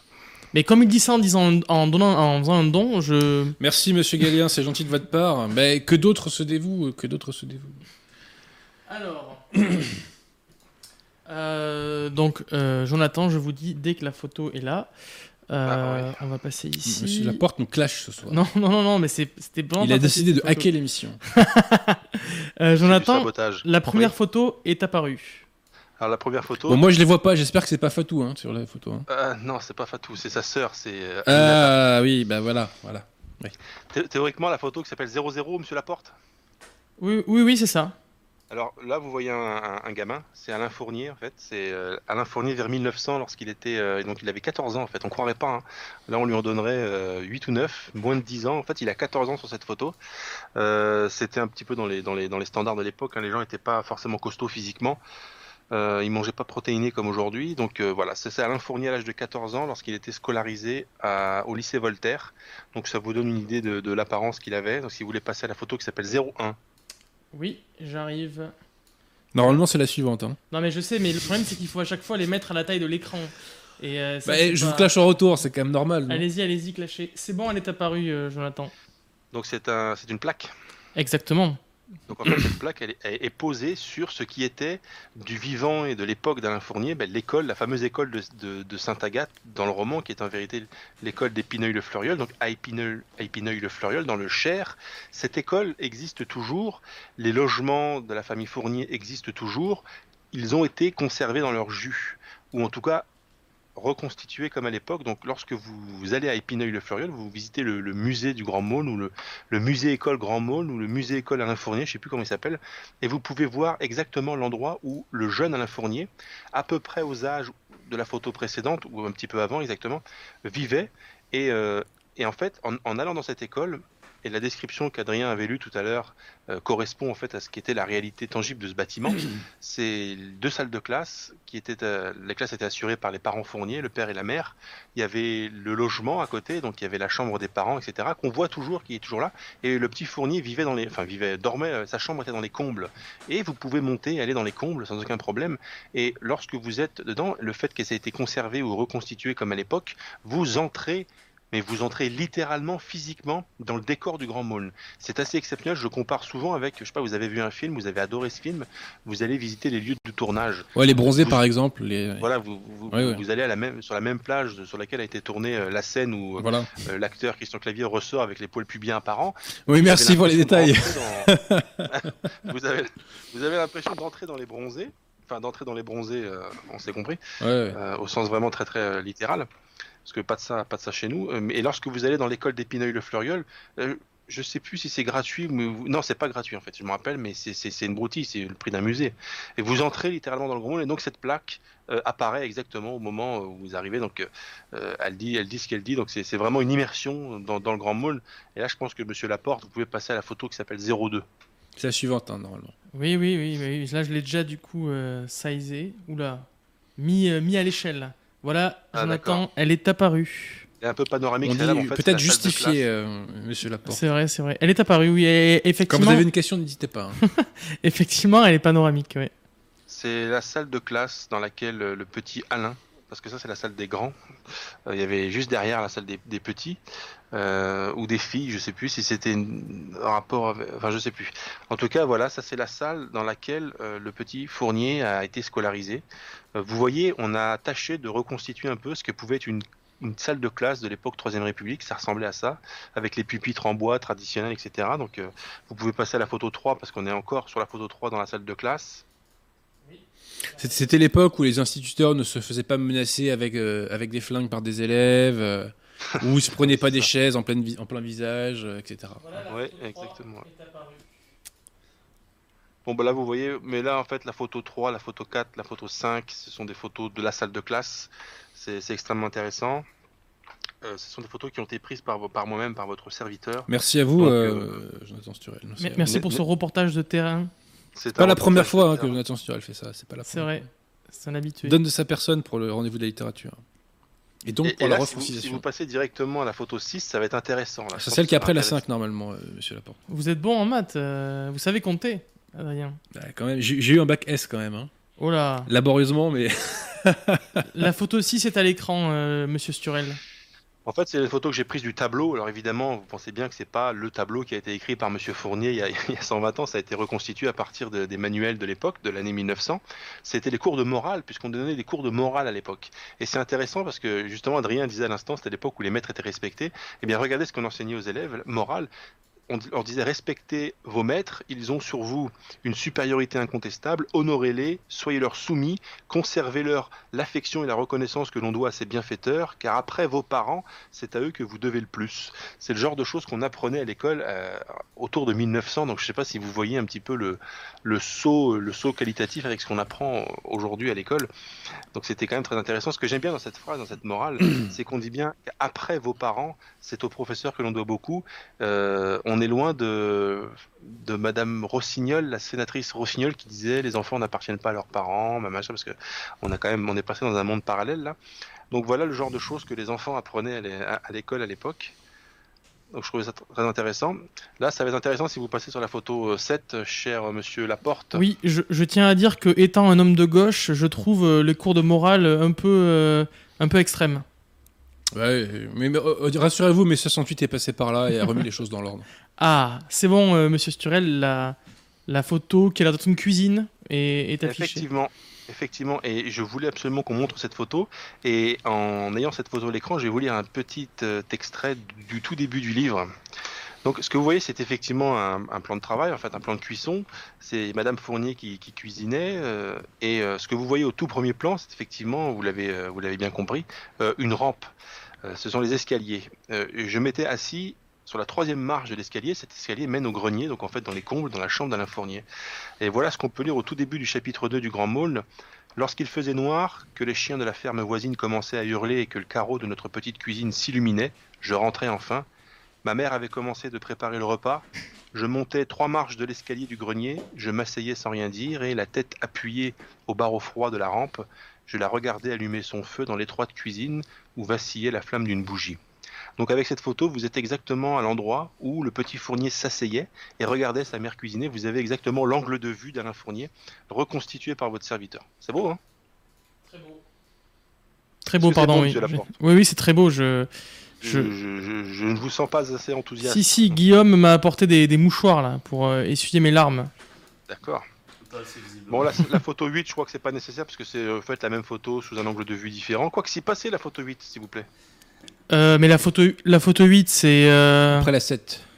Mais non, mais elle est déjà en fait. La photo 8, je l'ai déjà mise. Euh. C'était la 7, monsieur. Ah, mais. mais... Ah oui, non, mais en fait, j'ai passé les deux déjà.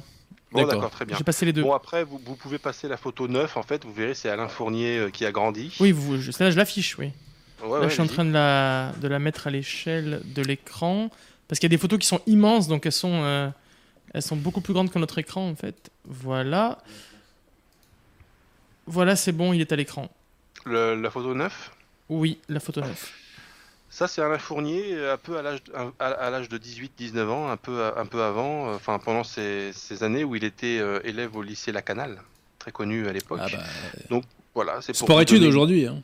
Euh, très bon de, de, ce qu'était le, visage, la structure du visage, c'est très, c'est très intéressant parce qu'il fait partie de ces auteurs qui ont vécu à une époque où largement la, photo était pratiquée. Euh, il y a beaucoup d'auteurs dont on n'a pas les photos, dont on n'a pas le visage, hormis des représentations, euh, j'allais dire graphiques, artistiques, des peintures, des tableaux, des sculptures. Mais est-ce que ça, est-ce que ça représente vraiment Voilà, Napoléon, on, suppose à peu près le visage qu'il pouvait avoir parce qu'il y a quand même beaucoup de tableaux sur lui et qu'on peut faire comme il y a des points de connexion entre certains. grâce à, enfin, grâce à la photographie qui existait, on a le visage d'Alain Fournier, donc voilà à quoi ressemblait Alain Fournier. Vous pouvez passer sur la photo 10. Oui, on y est, c'est bon. Et là, c'est le même Alain Fournier, encore un petit peu plus tard, et vous avez constaté une chose, c'est qu'il est en tenue militaire cette fois. Donc euh, là, on a quitté l'enfant, on a quitté euh, Épineuil-le-Fleurion, on a quitté la cuisine, on a quitté la vie d'enfant et la vie un petit peu en suspension, et là, on est dans les choses de la réalité. Euh, parce qu'il va être évidemment, il va faire son service militaire. Hein, c'est quelque chose que les jeunes d'aujourd'hui ne connaissent pas, mais ça a existé. Euh, sur la photo 11, si vous voulez bien la mettre, vous allez constater qu'il est effectivement en tenue militaire également. Oui, effectivement, c'est bon, elle est à l'écran. Donc voilà à quoi il ressemblait. Voilà aussi à quoi ressemblait un Français à l'époque euh, qui faisait son service militaire. Euh, admirer la tenue, admirer la tenue vestimentaire, admirer ces fameuses moustaches saillantes typiquement françaises de l'époque. On est d'accord? On est d'accord. Donc c'est pas la moustache de José Bové, rien à voir, mais c'était quand même une belle moustache. Là, ce que je vous propose, c'est de mettre la photo 13. Ah, passer tout de suite à la 13 oui, oui, la 12, c'est en fait un agrandissement de la 11. Bon, j'ai mis quand même la 12, donc je, me suis, je, l'ai mise à l'échelle. Oui, oui, il n'y a pas de problème. Alors, la 13. Euh, la 13, il y a de la neige, mais attendez, je la mets à l'échelle de l'écran. Techniquement, c'est puissant ce soir, hein, quand même. Bah, c'est pas facile hein, de, de voir en direct. J'espère euh, quand même que les internautes seront reconnaissants, monsieur Laporte. Ah, bah, j'espère parce que. En fait, il faut savoir que j'avais déjà fait tout, fait tout ça juste avant l'émission. Et puis, juste quand on a commencé l'émission, ça n'a plus marché. Donc, c'est pour ça que je dois le refaire en direct. D'accord. Voilà, voilà. J'ai dû tout supprimer et tout remettre. Euh, Monsieur Sturel, c'est bon, la photo est à l'écran. La 13 Euh, oui, là où il y a la neige, c'est ça? Voilà, effectivement, donc en premier plan, vous voyez un espèce de petit banc. Et vous voyez un espèce de dôme derrière. En fait, ce dôme, alors évidemment, normalement c'est un dôme vitré, mais là il est recouvert de neige, parce que lorsque je m'y étais rendu, bah, c'était l'hiver et il neigeait. Hein, c'est pas moi qui ai mis la neige exprès. Et sous ce dôme a reposé euh, le corps d'Alain Fournier. En fait, on reposait le corps de Fournier de ses hommes pendant euh, de, de 14 à, à 91. C'était le charnier était à l'endroit de ce dôme. Donc les corps ont été retirés, ils ne sont plus là. Mais aujourd'hui, il y a des petites mentions des noms de chacun des personnes, de, de chacune des personnes qui étaient là, euh, exactement à l'endroit où on les a trouvés. Donc effectivement, c'est plus c'est plus qu'émouvant parce qu'on se dit, euh, lorsqu'on a l'attachement que moi j'ai par exemple pour Alain Fournier, de se dire que son corps euh, a été perdu en fait. Il a été perdu de 1914 à 1991 et on l'avait retrouvé là dans ces espèces de bois euh, de, de, de chez moi, l'espèce de, de la terre lorraine très très très hostile quand on n'est pas habitué. Donc euh, moment assez compliqué, je n'ai pas pu m'approcher plus de toute façon avec la neige, on n'aurait rien vu. Par contre, si vous mettez la photo 14, Oui. vous allez voir qu'une grande croix a ouais. été érigée euh, sur les lieux pour euh, évidemment rendre hommage à Alain Fournier et évidemment à ses hommes. Si vous passez tout de suite à la 15, vous verrez qu'au pied de cette croix, il y a une stèle commémorative qui rappelle euh, de quoi il s'agit, qui était Alain Fournier, auteur du Grand Maulne, etc. Oui, on y est là, on la voit. Et là, la photo suivante va être une photo très très émouvante. Je vous invite à la mettre, la numéro 16. Oui, je vois beaucoup de croix. Ah oui. Je suis en train de la mettre à l'écran. C'est en fait tout simplement Voilà. le cimetière militaire de Saint-Rémy-la-Calonne. Mettez des pouces bleus en euh, attendant. où le, où le corps, de, où le corps de, de Fournier et de ses hommes ont été enterrés après avoir été découverts. Donc, euh, vous remarquerez que la première croix qu'on voit, c'est celle d'Alain Fournier. Elle est un petit peu plus fleurie que les autres. On dirait que lorsqu'on est connu, lorsqu'on on est un écrivain, on attire un peu plus l'attention. Les autres croix sont désespérément sobres, Alors, vides. Puisqu'on parle de ça, euh, mon cher Jonathan, euh, je viens d'apprendre l'existence d'une association qui s'appelle le Souvenir français. Le Souvenir français. Ah, C'est une association, euh, qui a pignon sur rue, qui travaille en lien avec les collectivités locales. Et elle a pour objet notamment d'entretenir les tombes militaires. Notamment. Oui. Et, et- des, et des- des tombes militaires de la guerre, mais pas seulement, mais aussi des tombes militaires des, des militaires morts pour la France. Ah bah je vois que vous connaissez, euh, mon cher Il Jonathan. m'a dit qu'il Ouais, a ouais, connaissait, je- ouais. Donc euh, j'invite les gens qui ont les moyens euh, financiers, bien entendu, euh, à soutenir cette association qui est un très bel objet. Puisqu'en fait, cet objet, c'est typiquement notre combat. Parce que qu'est-ce oui. que c'est notre combat? C'est la transmission française. Contre la table rase révolutionnaire. La transmission française. Voilà.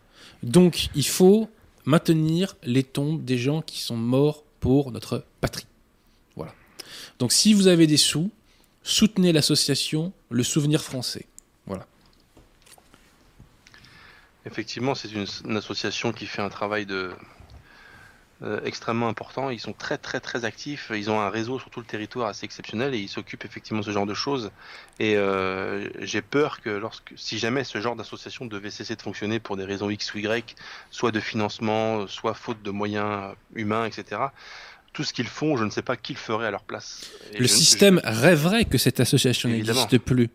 Parce que quel plus beau rêve pour le système que de gommer, je dirais, le sacrifice des gens qui sont morts pour la France. On rappelez-vous la fête de Verdun en 2016, dans laquelle Hollande n'a même pas osé prononcer le mot de Pétain, le nom de Pétain. pathétique, pathétique, pathétique.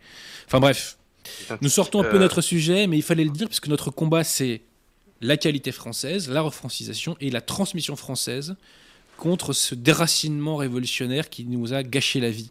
Et fondamentalement, pourquoi on aime le Grand Maulne? Parce qu'on se replonge dans cette France d'avant, dans cette France d'avant l'afro-islamisation, d'avant l'américanisation, euh, d'avant le marché partout, euh, voilà, le monde d'avant la pornographie, etc., etc., etc., etc. Voilà pourquoi on aime le Grand Maulne. Je suis Et- d'accord. Et euh, messieurs Sturel et Abosi, vous, vous disiez que vous avez découvert l'existence de cette association. Euh, moi, j'ai découvert l'existence des pouces bleus. Oui, oui. Et euh, je pense que c'est important euh, que les auditeurs en mettent. Tout à fait. Donc, allez soutenir le souvenir français, encore une fois, sous, réserve, bien entendu, que vos moyens financiers euh, le permettent. On, essaiera de mettre un lien, monsieur Laporte. Je le mettrai euh, dans la description. en description pour l'association Le Souvenir Français, oui, tout à fait. Monsieur Laporte, si vous voulez bien mettre la photo 18 oui. Je le fais, elle est là, c'est bon. C'est une photo assez émouvante, c'est une plaque qui a été posée sur un des arbres qui dans le voisinage du charnier. C'est euh, une dizaine de jours après la mort d'Alain Fournier, et vous savez que les communications n'étaient pas ce qu'elles sont aujourd'hui. Il y a Pauline qui était donc euh, l'élu, euh, une élue potentielle du cœur d'Alain Fournier, qui lui avait écrit Mon Henri bien aimé, il a fallu encore passer ce jour sans nouvelles de toi. Et c'est ça aussi, c'est le, tragique de, cette, de la guerre en fait. C'est que toujours pas le 06 les, les, familles ou les proches ne le savent pas. Bon, maintenant, ne le savent automatiquement très, très instantanément, mais à l'époque, c'était les communications n'étaient pas les mêmes. Donc moi, je pense à cette petite Pauline et à toutes les Paulines de France de cette époque qui ont attendu euh, la lettre d'un bien-aimé qui était au combat, mais qui en réalité était mort. Ah et elles ne le sauront que beaucoup plus tard. Et j'avais trouvé ce, cette photo émouvante, enfin le, le, souvenir que cette, que cette plaque rappelle, avec quelque chose d'assez émouvant, un peu. C'était une torture morale hein, pour les femmes et les familles. Ça c'était effectivement une torture morale. Il y a des gens qui n'ont pas eu de nouvelles pendant très longtemps de ce qu'étaient devenus leurs fils, leurs enfants, etc. Est-ce qu'il était mort Est-ce qu'il n'était pas mort On ne le savait pas. Il y a des gens qui ont vu des, mois, voire des années après la guerre, revenir des gens dans des états des fois psychologiques très très. Enfin voilà, ça a été effectivement une torture. Donc, ce qui est intéressant avec cette photo, c'est qu'on a on a une pensée pour la petite Pauline qui avait sollicité des nouvelles d'Alain Fournier qui est en fait mort depuis une dizaine de jours. Mais c'est toutes les Paulines à travers cette Pauline-ci, c'est-à-dire toutes les Françaises de l'époque, toutes les mères de l'époque. Euh, et croyez-moi, c'est il y en a eu beaucoup, beaucoup trop énormément. Vous savez, je suis lorrain. Quand je vais dans n'importe quel cimetière civil, je ne parle pas de cimetière militaire, euh, quelque chose qui m'avait vraiment bouleversé dans un cimetière d'une des communes dont, est issue ma famille. Il y avait une, tombe collective familiale avec euh, quatre macarons du souvenir, français justement, qui correspondaient à quatre personnes de la même famille, quatre frangins, il y avait peut-être trois frères et un oncle de la même famille, tous tous les quatre morts en 14, en 15, en 16. Et je me dis, euh, on est, tous français à, parts égales aujourd'hui, mais il y a quand même des, gens qui ont payé plus cher le droit d'être français. Et il faut penser à eux, il faut penser à toutes les Paulines de France. Et c'est pour ça que je voulais avoir un petit mot. Vous savez, euh, moi l'été dernier, euh, j'ai un peu vadrouillé dans le Gard et j'ai vu des monuments aux morts avec le nom abosi dessus et ça m'a ça m'a presque arraché des larmes quoi. oui, bien sûr. C'est terrible. Mais bien sûr. Mais, mais, mais, mais, honnêtement, enfin. Et surtout je m'y attendais pas.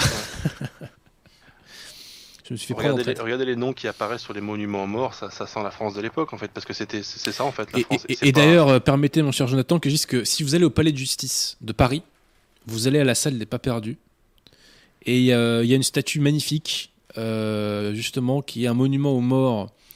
Euh, donc on voit tous les noms des avocats, des greffiers, des juges qui sont morts pendant la guerre, ah avec marqué en dessous la justice arme ceux qui vont mourir pour elle. Et je vous avoue que je passe de, souvent euh, devant euh, et, je me signe et parfois je fais même euh, quelques petits jeux. Salut Marie. C'est vrai que ça, ça, ça, hérisse les poils, c'est extrêmement émouvant. surtout qu'à l'époque, enfin à l'époque, il y avait une sens de la formule assez exceptionnelle. Et certaines des, phrases qui apparaissent sur les monuments aux morts sont vraiment de nature à vous tirer des larmes instinctivement, si, si, vous comprenez ce que ça signifie. Et c'est pourquoi le maréchalat de Joffre est l'une des, des, plus grandes impostures de l'histoire de France. Et c'est pourquoi je lui refais son portrait dans la troisième partie de mon Dreyfus. Je ne supporte pas l'escroquerie Joffre. Elle est inhumaine. Inhumaine. Quand on sait ce qu'a été Joffre, comment il a géré la chose. Et c'est pourquoi aussi Pétain a été si exceptionnel. En, 14-18. Parce qu'il a été économe du sang français tout en arrivant à gagner des victoires. Voilà. Les Français d'aujourd'hui ne mesurent pas ce qu'a été le pétain de la Première Guerre mondiale. Ils ne peuvent pas comprendre. Voilà. Mais quand on connaît le récit de la guerre, de toute façon, de j'ai fait des nouveaux bouquins sur Pétain qui parleront du Pétain de la Première Guerre mondiale, du général Pétain, si je puis dire. Et euh, donc, j'offre, je me suis occupé de son cas dans mon Dreyfus, de la même manière que je m'étais occupé de De Gaulle et de Clémenceau. Le prochain, ça sera Jean Jaurès. On en reparlera à la rentrée. Avec la gauche, c'est une maladie mentale. Mais bref, euh, donc j'offre euh, poubelle, poubelle, et Pétain euh, dédicace. Voilà, énorme dédicace au maréchal Pétain. Continuons, photo 19. Très bien. Et il n'y a pas de photo 19, Euh, il y a non, un pas- bonus. Il n'y a pas de photo 19. Ah, mais moi je veux les photos bonus, moi. Ah oui, on va les avoir. Ouais, je veux les photos bonus. Mettez la photo bonus tout court qui s'appelle bonus. Elle y est. Elle est intéressante Elle amusante. Elle vient d'apparaître. Et j'avais, j'avais volontairement crocheté la mention du, du duo en fait. Adrien Bozzi voit pas. Hein. Je ne vois Je rien. pense c'est qu'il aimerait, il, il aimerait voir. J'ai quel- quelques en pouvoirs euh, extra-lucides euh, qui pourraient me permettre de voir, mais bon, je les utilise pas maintenant en fait. Voilà. En fait, c'est tout simplement un cahier d'écolier euh, de- autour de l'année 1900. Et le triptyque qui est écrit en haut de ce cahier d'écolier, c'est pas liberté, égalité, fraternité, c'est honneur, patrie, travail. Et je trouvais, Ah, ils étaient presque, ils étaient presque. hein. Ils étaient presque. Ils y étaient presque, mais enfin, ça Ouais, préparait ouais. le terrain. Quoi. Ouais, voilà. terrain. On va dire que ça ça n'a pas toujours été, y compris du point de vue républicain, un, hon- euh, une, une horreur. De, de- de- Mais, pour- pourquoi, mon cher Jonathan? Parce que au régime politique s'opposait une anthropologie française catholique et enracinée. Tout simplement. Ça, c'est la même. Et c'est Vatican II, c'est la révolution de 1944, Vatican II, puis mai 68, permis par Vatican II, qui vont balayer tout cela. Mais rassurez-vous, on arrive et la refrancisation euh, euh, cogne de plus en plus fort. Voilà. Vous avez bonus 2, monsieur Laporte? Évidemment. Eh bien, dès que, dès que bonus 2 est Il à l'écran, Il y est. il y est. En fait, compte ça, c'est une petite euh, gourmandise de ma part. Euh, vous pouvez constater que les deux photos euh, de droite et de gauche ont l'air de beaucoup se ressembler. Est-ce que ce serait pas le même endroit? Alors, c'est là que c'est un piège parce que C'est Bobigny, c'est ça? Non. Non, Euh, la bon, photo de, enfin, celle qui apparaît plutôt côté gauche, c'est une photo qui a été prise par Alain Fournier gamin aux alentours de 1900 justement. Il avait eu accès à un appareil euh, photographique et euh, du, de la fenêtre du premier étage, il avait pris cette photo en direction de, de la cour de l'école prétendue école de Sainte-Agathe dans le roman, mais en fait l'école de- d'Épineuil-le-Fleuriol, il y a un portail, vous voyez qu'il y a la mère d'Alain Fournier, il y a sa sœur et il y avait la, la domestique. Et moi, quand je me suis rendu à cette école, donc quelques 100 117 ans plus tard, parce que c'était en 2017, j'ai cherché la fenêtre de laquelle avait été prise cette photo par Alain Fournier, je m'y suis installé et j'ai tâché de reprendre exactement la même photo que lui, donc avec quasiment 120 ans d'écart. Et euh, ça avait été quelque chose, ça je crois que j'en avais déjà parlé en privé avec euh, Monsieur Abosi, ça a été un moment d'une intensité émotionnelle très grande pour moi. Particulièrement parce que j'aime beaucoup Alain Fournier, que ce personnage me, fascine, au même titre qu'un Peggy, pour des raisons que je sais même pas forcément expliquer, mais de m'être trouvé à la fenêtre à laquelle il s'était trouvé 120 ans plus tôt et refaire exactement la même photo que lui, ça a été comme permettre une espèce de survivance de quelque chose, et j'ai été particulièrement ému. Donc là, vous voyez, euh, les choses n'ont pas tellement changé à Épineuil-le-Fleuriol. C'est un peu plus végétalisé sur la photo de droite parce que c'est la saison qui s'y prêtait. Si j'avais été à la même saison, on aurait vraiment, je pense, la photo identique. Là, ce qui fait que ça paraît moins identique, alors que quand même ça paraît très identique, c'est que c'est beaucoup plus touffu à droite. Mais ça, c'est c'est c'est tout simplement la, la météo, la, la nature, quoi. Euh, voilà, c'était la dernière photo que je voulais montrer. Bah, merci à vous, euh, Jonathan Sturel, pour ce complément, si je puis dire, euh, photographique, qui permet Bah, d'illustrer davantage encore. En fait, c'était important de montrer des photos des endroits du livre et des endroits de la vie d'Alain Fournier, des photos d'Alain Fournier, pour comprendre qu'en fait un roman, c'est pas simplement quelque chose d'éthéré, qui n'a pas d'attache et qui est un petit peu comme ça en suspension dans les airs. Il y a une réalité de la littérature française qui est infiniment liée à la réalité de la vie française, et c'était particulièrement intéressant de le montrer dans le cadre du Grand Maulne, avec des photos, des images, pour illustrer que tout ça, tout ça est bien réel. Tout à fait. Et puis surtout, euh, c'est un moment, un petit moment de France, un petit morceau de France, ces photos. Vous voyez ce que je veux dire, quoi. Et ça fait jamais de mal. Surtout quand on prend les transports en commun euh, en Ile-de-France, quoi. Vous voyez. Bref, Effectivement, c'est- deux mondes différents là. on, on- on va passer aux questions, à moins que vous ayez encore des choses à nous dire, euh, Jonathan? Non, on va passer aux questions s'il y en a, bien sûr. Et surtout, mettez des pouces bleus pour contourner le bannissement de l'ombre. Voilà. Parce que nous sommes des bannis de l'ombre pour l'instant.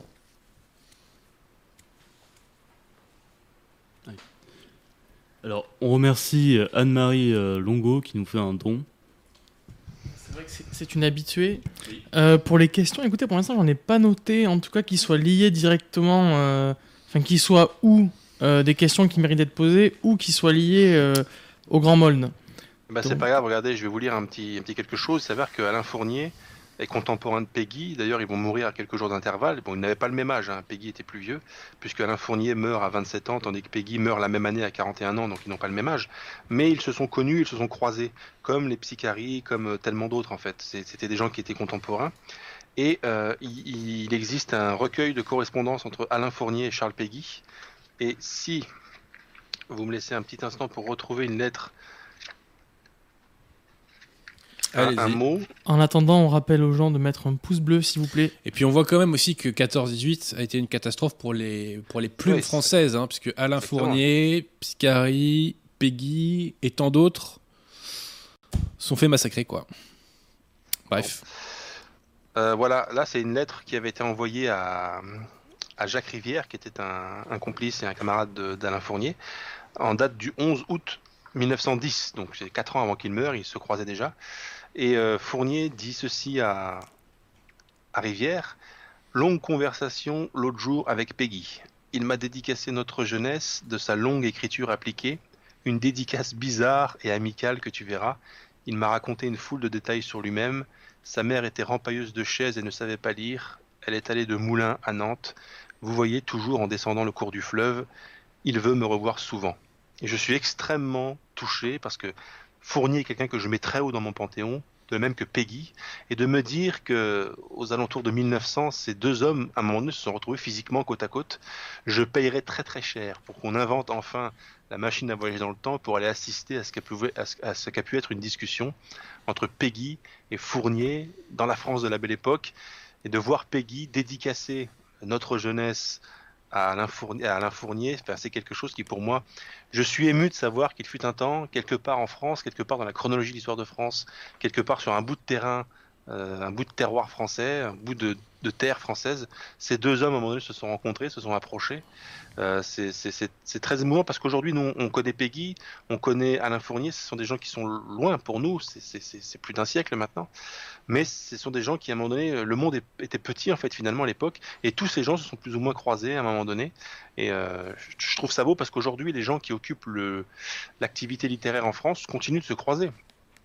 En général, c'est sur le, plateau de, de, Ruquier, par exemple. C'est Yann Moix qui va rencontrer Christine Angot. Quoi. C'est ça les rencontres littéraires d'aujourd'hui. Il fut un temps où les rencontres littéraires, c'était euh, c'était Peggy qui signait son livre à Alain Fournier. Ça avait quand même un peu plus de gueule. Dieu, merci, le rendez-vous de la littérature remet les points sur les i en la matière, si je puis dire. Et moi, j'aimerais vraiment savoir où se trouve maintenant, mais il doit être à Bourges, dans les archives Fournier, parce que c'est la municipalité de Bourges qui, qui conserve maintenant les archives et les manuscrits d'Alain Fournier et les papiers d'Alain Fournier. J'aimerais vraiment, je paierais très cher pour avoir entre les mains l'exemplaire de l'édition originale de Notre jeunesse de Peggy, signé par Peggy à Alain Fournier, c'est quand même quelque chose. Par contre, alors Notre jeunesse, euh, ouvrage hautement dispensable hein, quand même. Hein. Bien sûr, mais enfin c'est l'un de l'un des plus connus de Peggy, euh, c'est l'un de ses livres majeurs en fait. Oui, hélas, oui. Mais ce serait n'importe quel autre. Honnêtement, ce serait n'importe quel autre. Même non, mais je comprends ce que vous voulez dire. Mais bon, Peggy a quand même une casserole, c'est qu'il était Dreyfusard. Oui, ça c'est. Euh, mais on en reparlera une autre fois. On en reparle une autre fois parce que c'est pas. Ça nous emmènerait loin, n'est-ce pas, Monsieur Sturel? Euh, J'étais allé à Orléans visiter le centre Charles Peggy qui conserve aussi les archives et les manuscrits et les papiers et la correspondance de Peggy et euh, j'avais demandé à, au conservateur s'il avait la correspondance Fournier-Peggy et il s'avère qu'il y en a une partie, en l'occurrence les lettres reçues par Peggy et j'ai eu entre les mains une carte postale parce qu'on s'envoyait beaucoup de cartes postales aussi à l'époque écrite par Alain Fournier, de sa toute petite écriture euh, patte de fourmi, comme on dit, euh, à, Peggy. Et donc j'ai eu entre les mains, moi, une, très ancienne carte postale jaunie par le temps, écrite par Alain Fournier et reçue par Peggy. Ah, formidable. Annotée, par Peggy. Formidable. Parce que Peggy, lorsqu'il recevait des mots, il, annotait. Il écrivait des choses sur le côté. Donc j'ai eu ça entre les mains, croyez-moi. Le simple fait de vous en reparler, j'ai limite la gorge qui se noue, quoi. Donc je vais tout de suite vous donner la parole.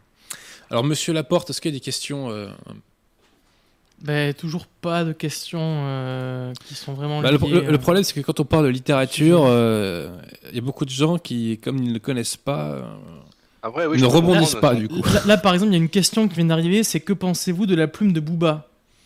Vous voyez que je juge je que préfère, ça, je préfère, je préfère ah. Joule, je préfère Joule, moi. Ah oui, je comprends. Et rappelez-vous cette phrase de Joule. Pour moi, FIFA, c'est la base.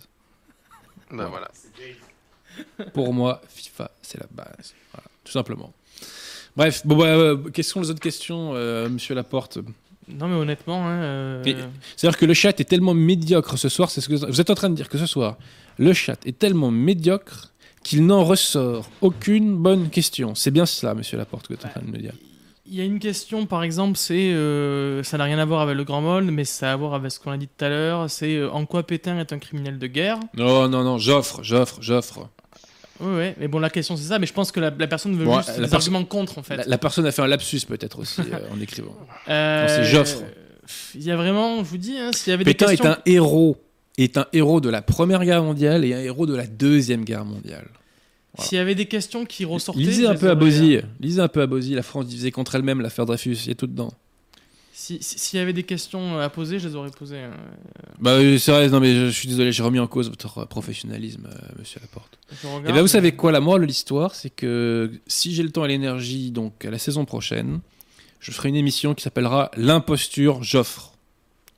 L'imposture. L'imposture du chat. L'imposture. Ça, moi, moi je l'ai remarqué depuis longtemps, euh, l'imposture du chat, hein, de toute façon. Hein, euh. Euh, donc j'en dis pas plus, mais vous lisez dans ma pensée. Euh, voilà. Mais on reparlera de Joffre, parce que ça, c'est inacceptable. C'est absolument inacceptable qu'on rende les honneurs à cet individu. Euh, moi, je ne le digère pas. Voilà. Et quand on voit que, à la première occasion venue, on jette des torrents de boue sur Pétain, qui a été un héros pendant la première et la deuxième guerre mondiale, et que on tresse des lauriers à Joffre, ça c'est vraiment euh, toute la folie révolutionnaire en quelque sorte. C'est l'inversion des choses. Voilà. Euh, le, le, chat se réveille face à nos, nos, menaces. Alors, mettez des pouces bleus, les, les chatteurs. Là. Mettez des pouces bleus. Après, il faut savoir qu'on a autant de pouces bleus que d'auditeurs. Donc bon. Euh, oui, mais c'est une, moyenne, hein, c'est une moyenne. On peut toujours faire mieux, je sais. C'est une moyenne. Hein, Monsieur Laporte, attendez, Monsieur Laporte, vous m'entendez? Oui, je vous entends bien sûr. Euh, avant que vous posiez les questions qui sont arrivées euh, précipitamment, juste rappeler que pour ceux qui voudraient lire le Grand Maulne, édité, réédité, sur-réédité, donc trouvable absolument partout. Oui, tout à fait. Euh, au format poche dans n'importe quelle librairie, mais aussi au format d'occasion. Des... Par exemple, celui qu'Adrien avait entre les mains. Et qui sont bons. Ça, dans un, dans un Emmaüs, vous le trouvez à 30 centimes, donc allez-y. Mais si vous aimez. Chez Boulinier, et il est à la librairie française. J'ai vu cette édition à la librairie française. Je tiens à le dire. Ouais. Mais pour ceux qui aiment lire sur du beau papier, sachez par exemple que la Pléiade, la fameuse Pléiade de mois de mars. Effectivement, il y, a un Alain Fournier Pléiade. Ils ont fait en, même temps, je crois, Alain Fournier et Yann Moix, non? Non, ah non d'accord, autant non, pour moi. Non, Ango, Alain Fournier et Christine Ango. D'accord, autant pour moi, autant pour moi. Ça n'a rien à voir. Je euh, crois que le volume coûte 42 euros, donc c'est comme il c'est pas le plus épais de la Pléiade, c'est pas le plus cher non plus. Donc pour ceux qui veulent euh, un très beau livre sur du très beau papier, euh, très bien imprimé en Pléiade, le Grand Mall n'existe pas. Dernière chose quand même, le style est magnifique. c'est un style dans lequel il y a quelque chose de féerique, de mélancolique. Il y a de la pudeur, parfois un peu de tristesse. vraiment, j'aime énormément le style d'Alain Fournier. Ça fait partie des romans qui vous forgent. En fait, si vous voulez, on passe par un, un, certain un, panel de sentiments, d'émotions et de ressentis que même à l'âge adulte, alors que ce sont les adolescents qui les vivent, on les comprend en fait. Oui, mais c'est puissant émotionnellement comme livre. C'est vraiment puissant et ça nous fait comprendre justement la sensibilité française. Vous voyez et euh, les romans, comment moi je les ai vécus, les grands romans que j'ai lus, c'est un petit coup de burin qui forge votre cœur de français. Vous voyez ce que je veux dire? Eh ben, le, Grand Môle, c'est ça. Ça permet de vous forger votre personnalité française. Au même titre, dans un autre genre que, que, du Lupin, au même titre que, pourquoi pas, euh, d'un Balzac, ou que sais-je, ou que Bernanos, dans un autre genre. Euh, moi, si je suis devenu catholique, c'est en partie parce que j'ai découvert la figure du prêtre avec Bernanos. Ça a contribué, c'était une, une pierre à l'édifice. Euh, donc voilà, la littérature, ça vous forge votre cœur de français. Voilà. Et votre âme de français. Alors effectivement maintenant du coup c'est marrant le, le, Mais, il faut les clasher, il faut les Non non mais justement maintenant ils disent euh, question de qualité deux points donc ils précisent que c'est de la qualité. Oui, je crois qu'il y a besoin de préciser effectivement. Ouais. D'ailleurs c'est pas forcément de la qualité mais il y en a qui méritent au moins ça a un lien avec la littérature euh, comme la question sur Booba tout à l'heure. Hein. Alors déjà il y a une question à quel âge lire le Grand Moln Le plus tôt possible. Tout âge dès que vous savez lire. Et il faut le relire parce que moi, la dernière fois que je l'avais lu, c'était il y a près de 10 ans, je pense. Je sais plus. Euh, le temps passe tellement vite. Mais euh, ça m'a fait un bien fou de le relire. Surtout dans ces périodes euh, où la France est défigurée. rien que de voir d'ailleurs les petits dessins comme ça, vous voyez en plus, ça fait du bien. Donc il faut le lire et il faut le relire. Il faut le relire. Très bien. Euh il y avait une question littérature. Que pensez-vous de Lucien Rebatté Alors, il y a plus de 10 ans de ça, je crois que je l'ai lu en 2008 de mémoire. Je dois pouvoir le retrouver parce que je tiens, je répertorie tous les livres que je lis chaque année. Je crois que j'ai lu en 2008. Et euh, j'avais été soufflé par la beauté du style de son ouvrage Les deux étendards. Sur le fond, je ne me rappelle plus beaucoup, je dois, je dois l'admettre. C'est une histoire d'amour assez compliquée. Euh, après, je dois dire que Les Décombres, moi, c'est un ouvrage de Robatet qui m'a extrêmement déçu. C'est-à-dire que c'est un ouvrage, déjà sur le plan du style, c'est inférieur aux deux étendards, même si c'est pas le même genre, certes, mais euh, en tout cas de mémoire. Hein. Euh, sur le plan du style, ça m'a déçu et surtout, Robatet règle des comptes. Voilà, il, règle des comptes et moi je pensais que les, décombres, ça serait vraiment une analyse de fond sur les causes de la chute française, les causes de la défaite, etc. Et de mémoire, c'est un règlement de compte. Voilà. Par ailleurs, Robatet n'était pas catholique. Hein il était plutôt anticlérical, mais d'un point de vue purement du style technique, Les Deux Étendards de mémoire, c'est un roman euh, époustouflant c'est peut-être le plus grand roman de l'après-guerre. Voilà. C'est peut-être même, chronologiquement parlant, c'est peut-être le dernier très grand roman français. Mais il faudrait que je le relise parce que je l'ai lu il y a très très longtemps, donc euh, comme on dit dans mon métier, sous toute réserve. Sous toute réserve. Est-ce que vous voulez euh, rebondir, Jonathan? Non, je connais pas assez bien euh, Rebatté, mais je sais que l'équivalent de Rebatté, enfin quelqu'un qu'on peut éventuellement classer dans la même catégorie, c'est-à-dire des gens qui ont connu l'avant-guerre et la, Seconde Guerre mondiale et qui ont eu des problèmes, bah il y a l'autre, qui a écrit notre avant-guerre, Brasillac. On en reparlera. Euh, les décombres, mm, j'ai commencé, je n'ai pas terminé, mais effectivement, le peu que j'avais vu euh, ressemblait effectivement à des, règlements de compte, tandis qu'il y avait dans notre avant-guerre de Brasillac de la poésie, de la culture, du raffinement, de l'explication de comment, de pourquoi on en, on en est arrivé là. Donc c'était beaucoup plus intéressant en tout cas. Mais je connais pas assez Rebattet mais vraiment honnêtement j'ai pas de sympathie particulière pour lui oui. Euh, parce que Enfin, ça nous emmènerait vraiment très loin, mais à un moment donné, euh, euh, c'est même pas par rapport au. Enfin, c'est. Je, oh, connais pas C'est en partie par rapport au quand même aussi. Mais voilà, c'était pas quelqu'un qui était un contre-révolutionnaire catholique comme nous espérons que la France euh, en, fasse bah par millions. Quoi. Il, était passé dans Radioscopie, l'émission très très. Oui, je l'ai entendu cet entretien, oui, tout à fait. Dans Radioscopie, où on lui pose une question sur un de ses romans, je sais pas c'est lequel, où il déclare qu'effectivement, et il assume que c'était un roman anti-chrétien. Alors, je sais pas pourquoi, je l'ai pas lu. Donc euh, c'était plus ou moins assumé, j'imagine. À l'index. À l'index. À l'index. Ceci dit, c'était peut-être les, deux étendards qui étaient un roman anti-chrétien. De mémoire, je crois pas. Je m'en souviens plus. Faut dire que le bouquin il fait 1200 pages. Hein, les deux ouais, il est costaud. Roman, quoi. Ouais, mais j'ai lu ça euh, vraiment il y a très très longtemps. Je vous avais pourtant dit de le lire pour cette émission. Bah oui, mais les journées durent 24 heures, monsieur Laporte. et les gens travaillent, moi. Eh, Donc... chez, Adrien, chez Adrien, qui plus est, 1200 euh, pages c'est long, mais on aurait eu le temps de le lire euh, en début d'émission, le temps que Jean Laporte règle les problèmes techniques. Hein. Ah là, monsieur Sturel, euh, quelque chose. Il y a des choses qui sont restées en travers de la gorge. C'est méchant parce qu'il y, a eu d'autres choses, monsieur Sturel, mais je me garderai de les, de les nommer. Bah, alors, est-ce qu'il y a d'autres questions de qualité, monsieur Laporte? Euh, ben, Il y en a une, en fait, que j'ai ignorée parce que je pensais. Enfin, en fait, j'avais mal lu. Question de Joule, peut-être Non, non, non, c'est une question. Vous a rejoint, non? Directement à Jonathan Sturel. Enfin, c'est une phrase, enfin, c'est un message. Je cherche le nom d'un auteur que vous décrivez. Vous, vous l'avez déjà, vous avez vu, c'est ça la, la question? C'est Gustave Thibon, oui. D'accord, très bien. Le, le, le, paysan philosophe. Voilà, donc Gustave Thibon? Oui. Très bien. Puis il y avait une question, mais c'est trop général. Euh, quels sont les bons auteurs étrangers Ouais, c'est général. On fera une autre fois ça. Ouais. Euh, On est là pour parler des François avant toute chose. Hein.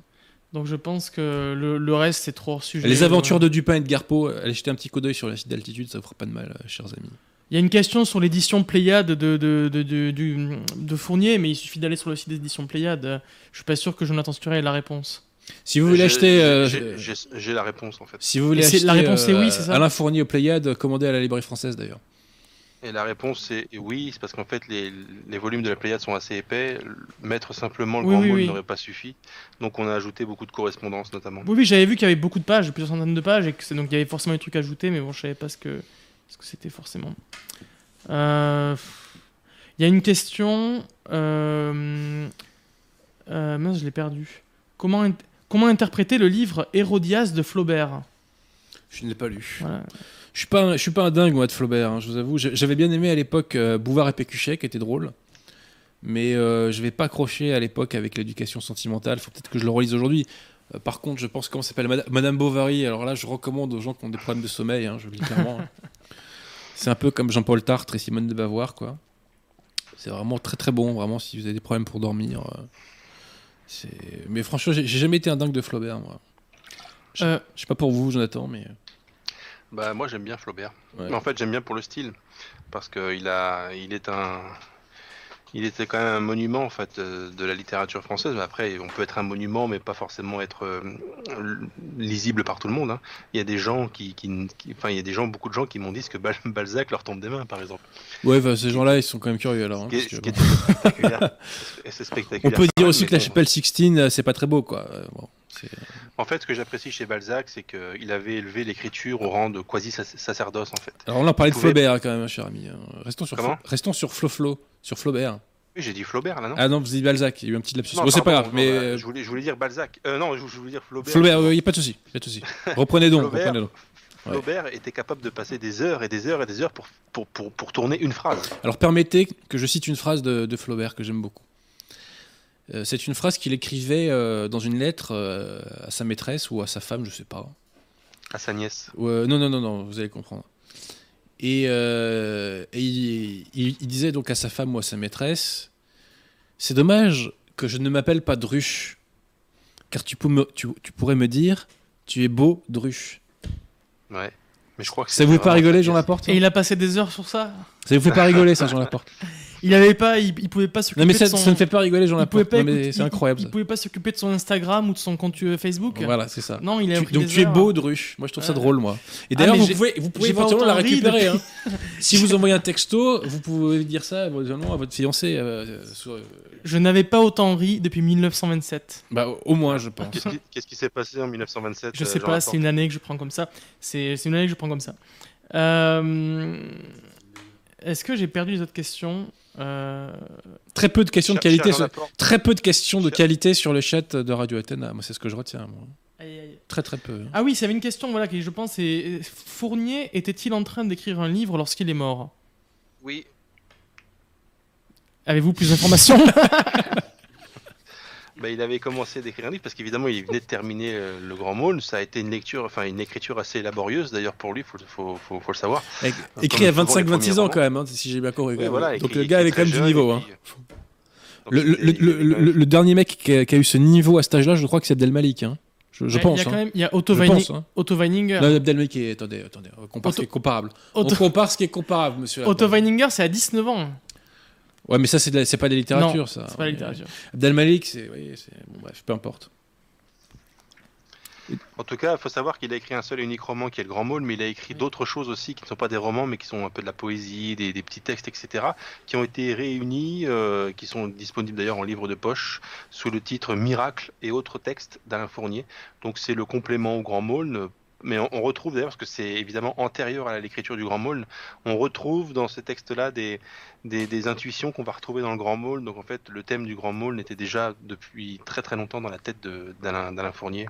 Mais oui, il écrivait euh, un, roman, il avait écrit, je crois, un certain nombre de chapitres d'ailleurs, euh, qui ont été publiés en, en 90. Euh, mais qui n'était pas un roman complet en fait. Mais voilà, il a été fauché. C'est un roman qu'il envisageait de terminer à la fin de l'année de la fin de l'année 1914.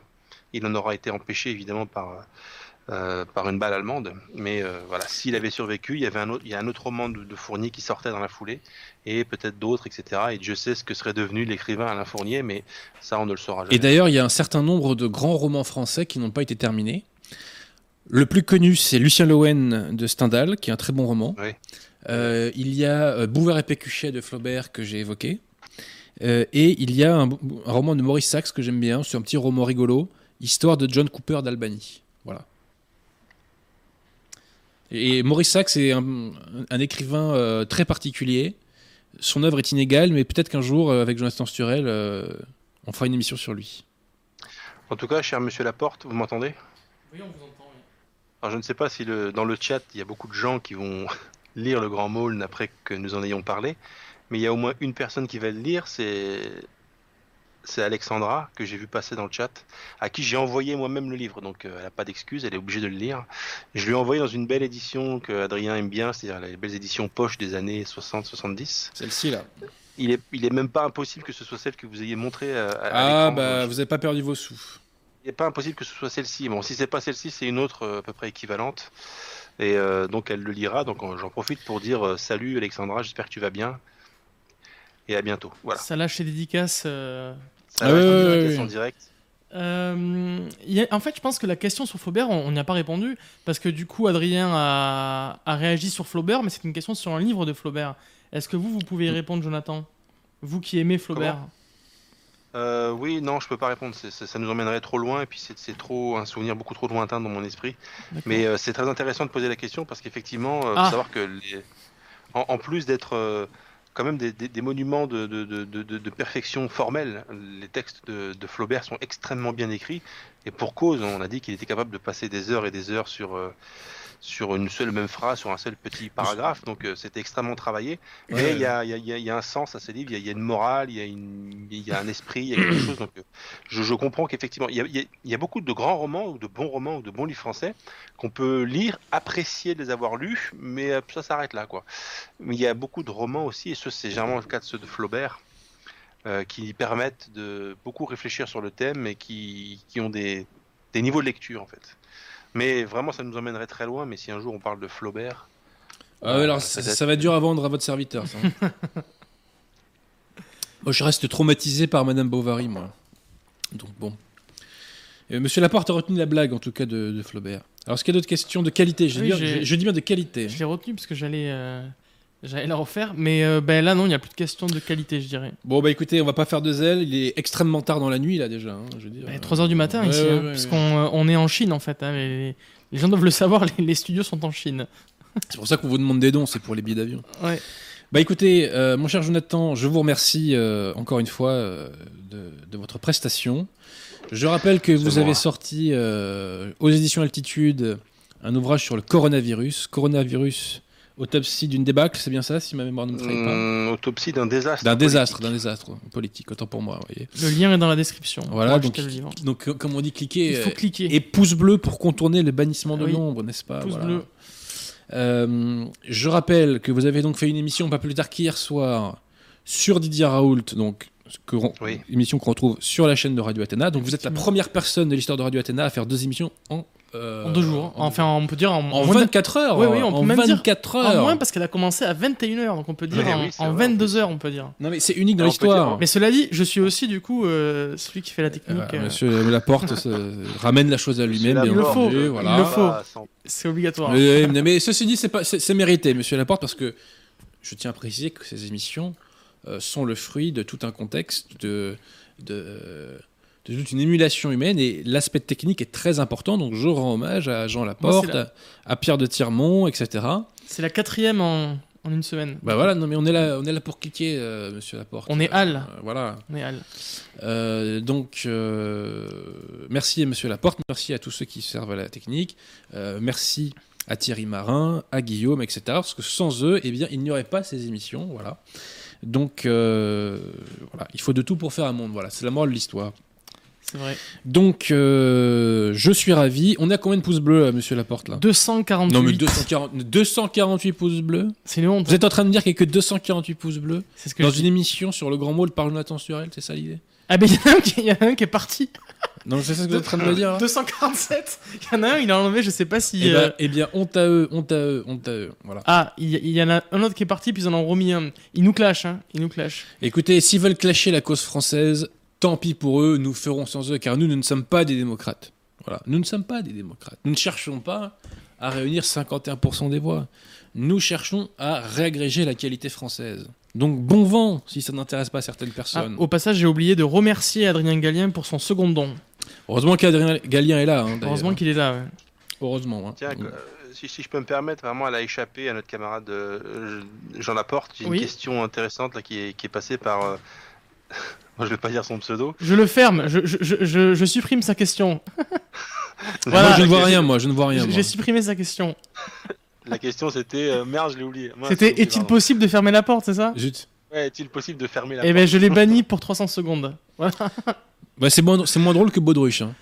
Et je sais pas ce qui est le plus drôle, honnêtement. des deux. Non, Baudruche, c'est- marrant. Par moi, je contre, je pense que l'auditeur l'a écrit en 30 secondes. Est-ce que Flaubert n'a pas mis 5 Ex- heures euh Exactement, Oui, exactement. Il faut savoir que depuis qu'on a poussé un cri, on a gagné euh, 10 pouces bleus. Oui, mais j'espère bien quand même, parce que nous avons besoin de contourner le bannissement de l'ombre. Voilà. Et ça, c'est entre les mains des internautes. Donc, internautes, prenez vos responsabilités, mettez des pouces bleus, c'est un petit geste totalement anodin pour vous, mais qui au final peut avoir de grandes conséquences. Voilà, tout simplement. Ouais, je, précise parce qu'en fait, il y en a qui disent que euh, en fait, il y a 260 pouces bleus, mais parce qu'en fait, ils n'entendent que maintenant euh, les 248. Il faut savoir qu'il y a un décalage de 10-15 secondes. hein. Parce qu'il y en a qui disent qu'on n'est pas en direct.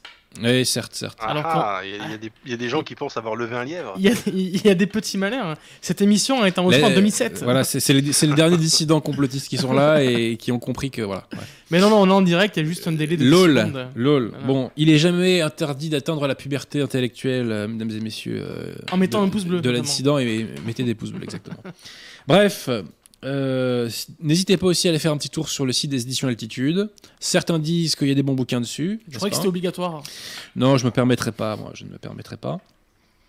Et puis, euh, nous allons faire encore avant les vacances, nous ferons encore deux émissions, euh, dont une qui sera, je pense, assez particulière. Et nous reparlerons de l'abbé Glaise, bien entendu, qui a envoyé du très très lourd dans sa dernière conférence. Jonathan, je vous remercie. Euh, je crois que pour nous, c'est notre dernière émission de l'année, mais on se retrouvera euh, dès le mois de septembre, je pense, pour un nouveau rendez-vous de la littérature. J'en profite pour vous remercier pour l'excellent travail que vous avez accompli euh, pendant cette première saison du rendez-vous de la littérature, que nous avons commencé, je crois, au mois de novembre, avec Bernanos, avec Maurice Barrès, avec Jules Verne, avec Gaston Leroux, avec Alphonse Daudet. Euh, J'en oublie peut-être, je ne sais plus. Bah, Alain Fournier, Et Alain Fournier maintenant, bien entendu. Mais je pense que c'est un travail euh, d'utilité publique. Voilà. Donc merci à vous, Jonathan. Merci à vous. Et euh, longue vie à votre ouvrage, euh, qui j'espère prospérera. Voilà. Eh ben, je lui souhaite. Enfin, je, je- je lui souhaite aussi. Ouais. Merci en tout cas. Merci à l'équipe technique. Et puis, je dis aux internautes, donc, euh, à la semaine prochaine pour une nouvelle émission. Au revoir à tous. Et bonne soirée. Au revoir et bonne soirée.